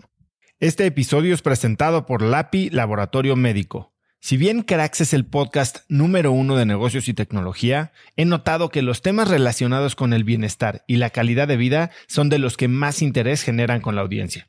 Cada vez somos más conscientes de la importancia de nuestra salud y debemos aprovechar las herramientas que tenemos a nuestro alcance para mejorarla.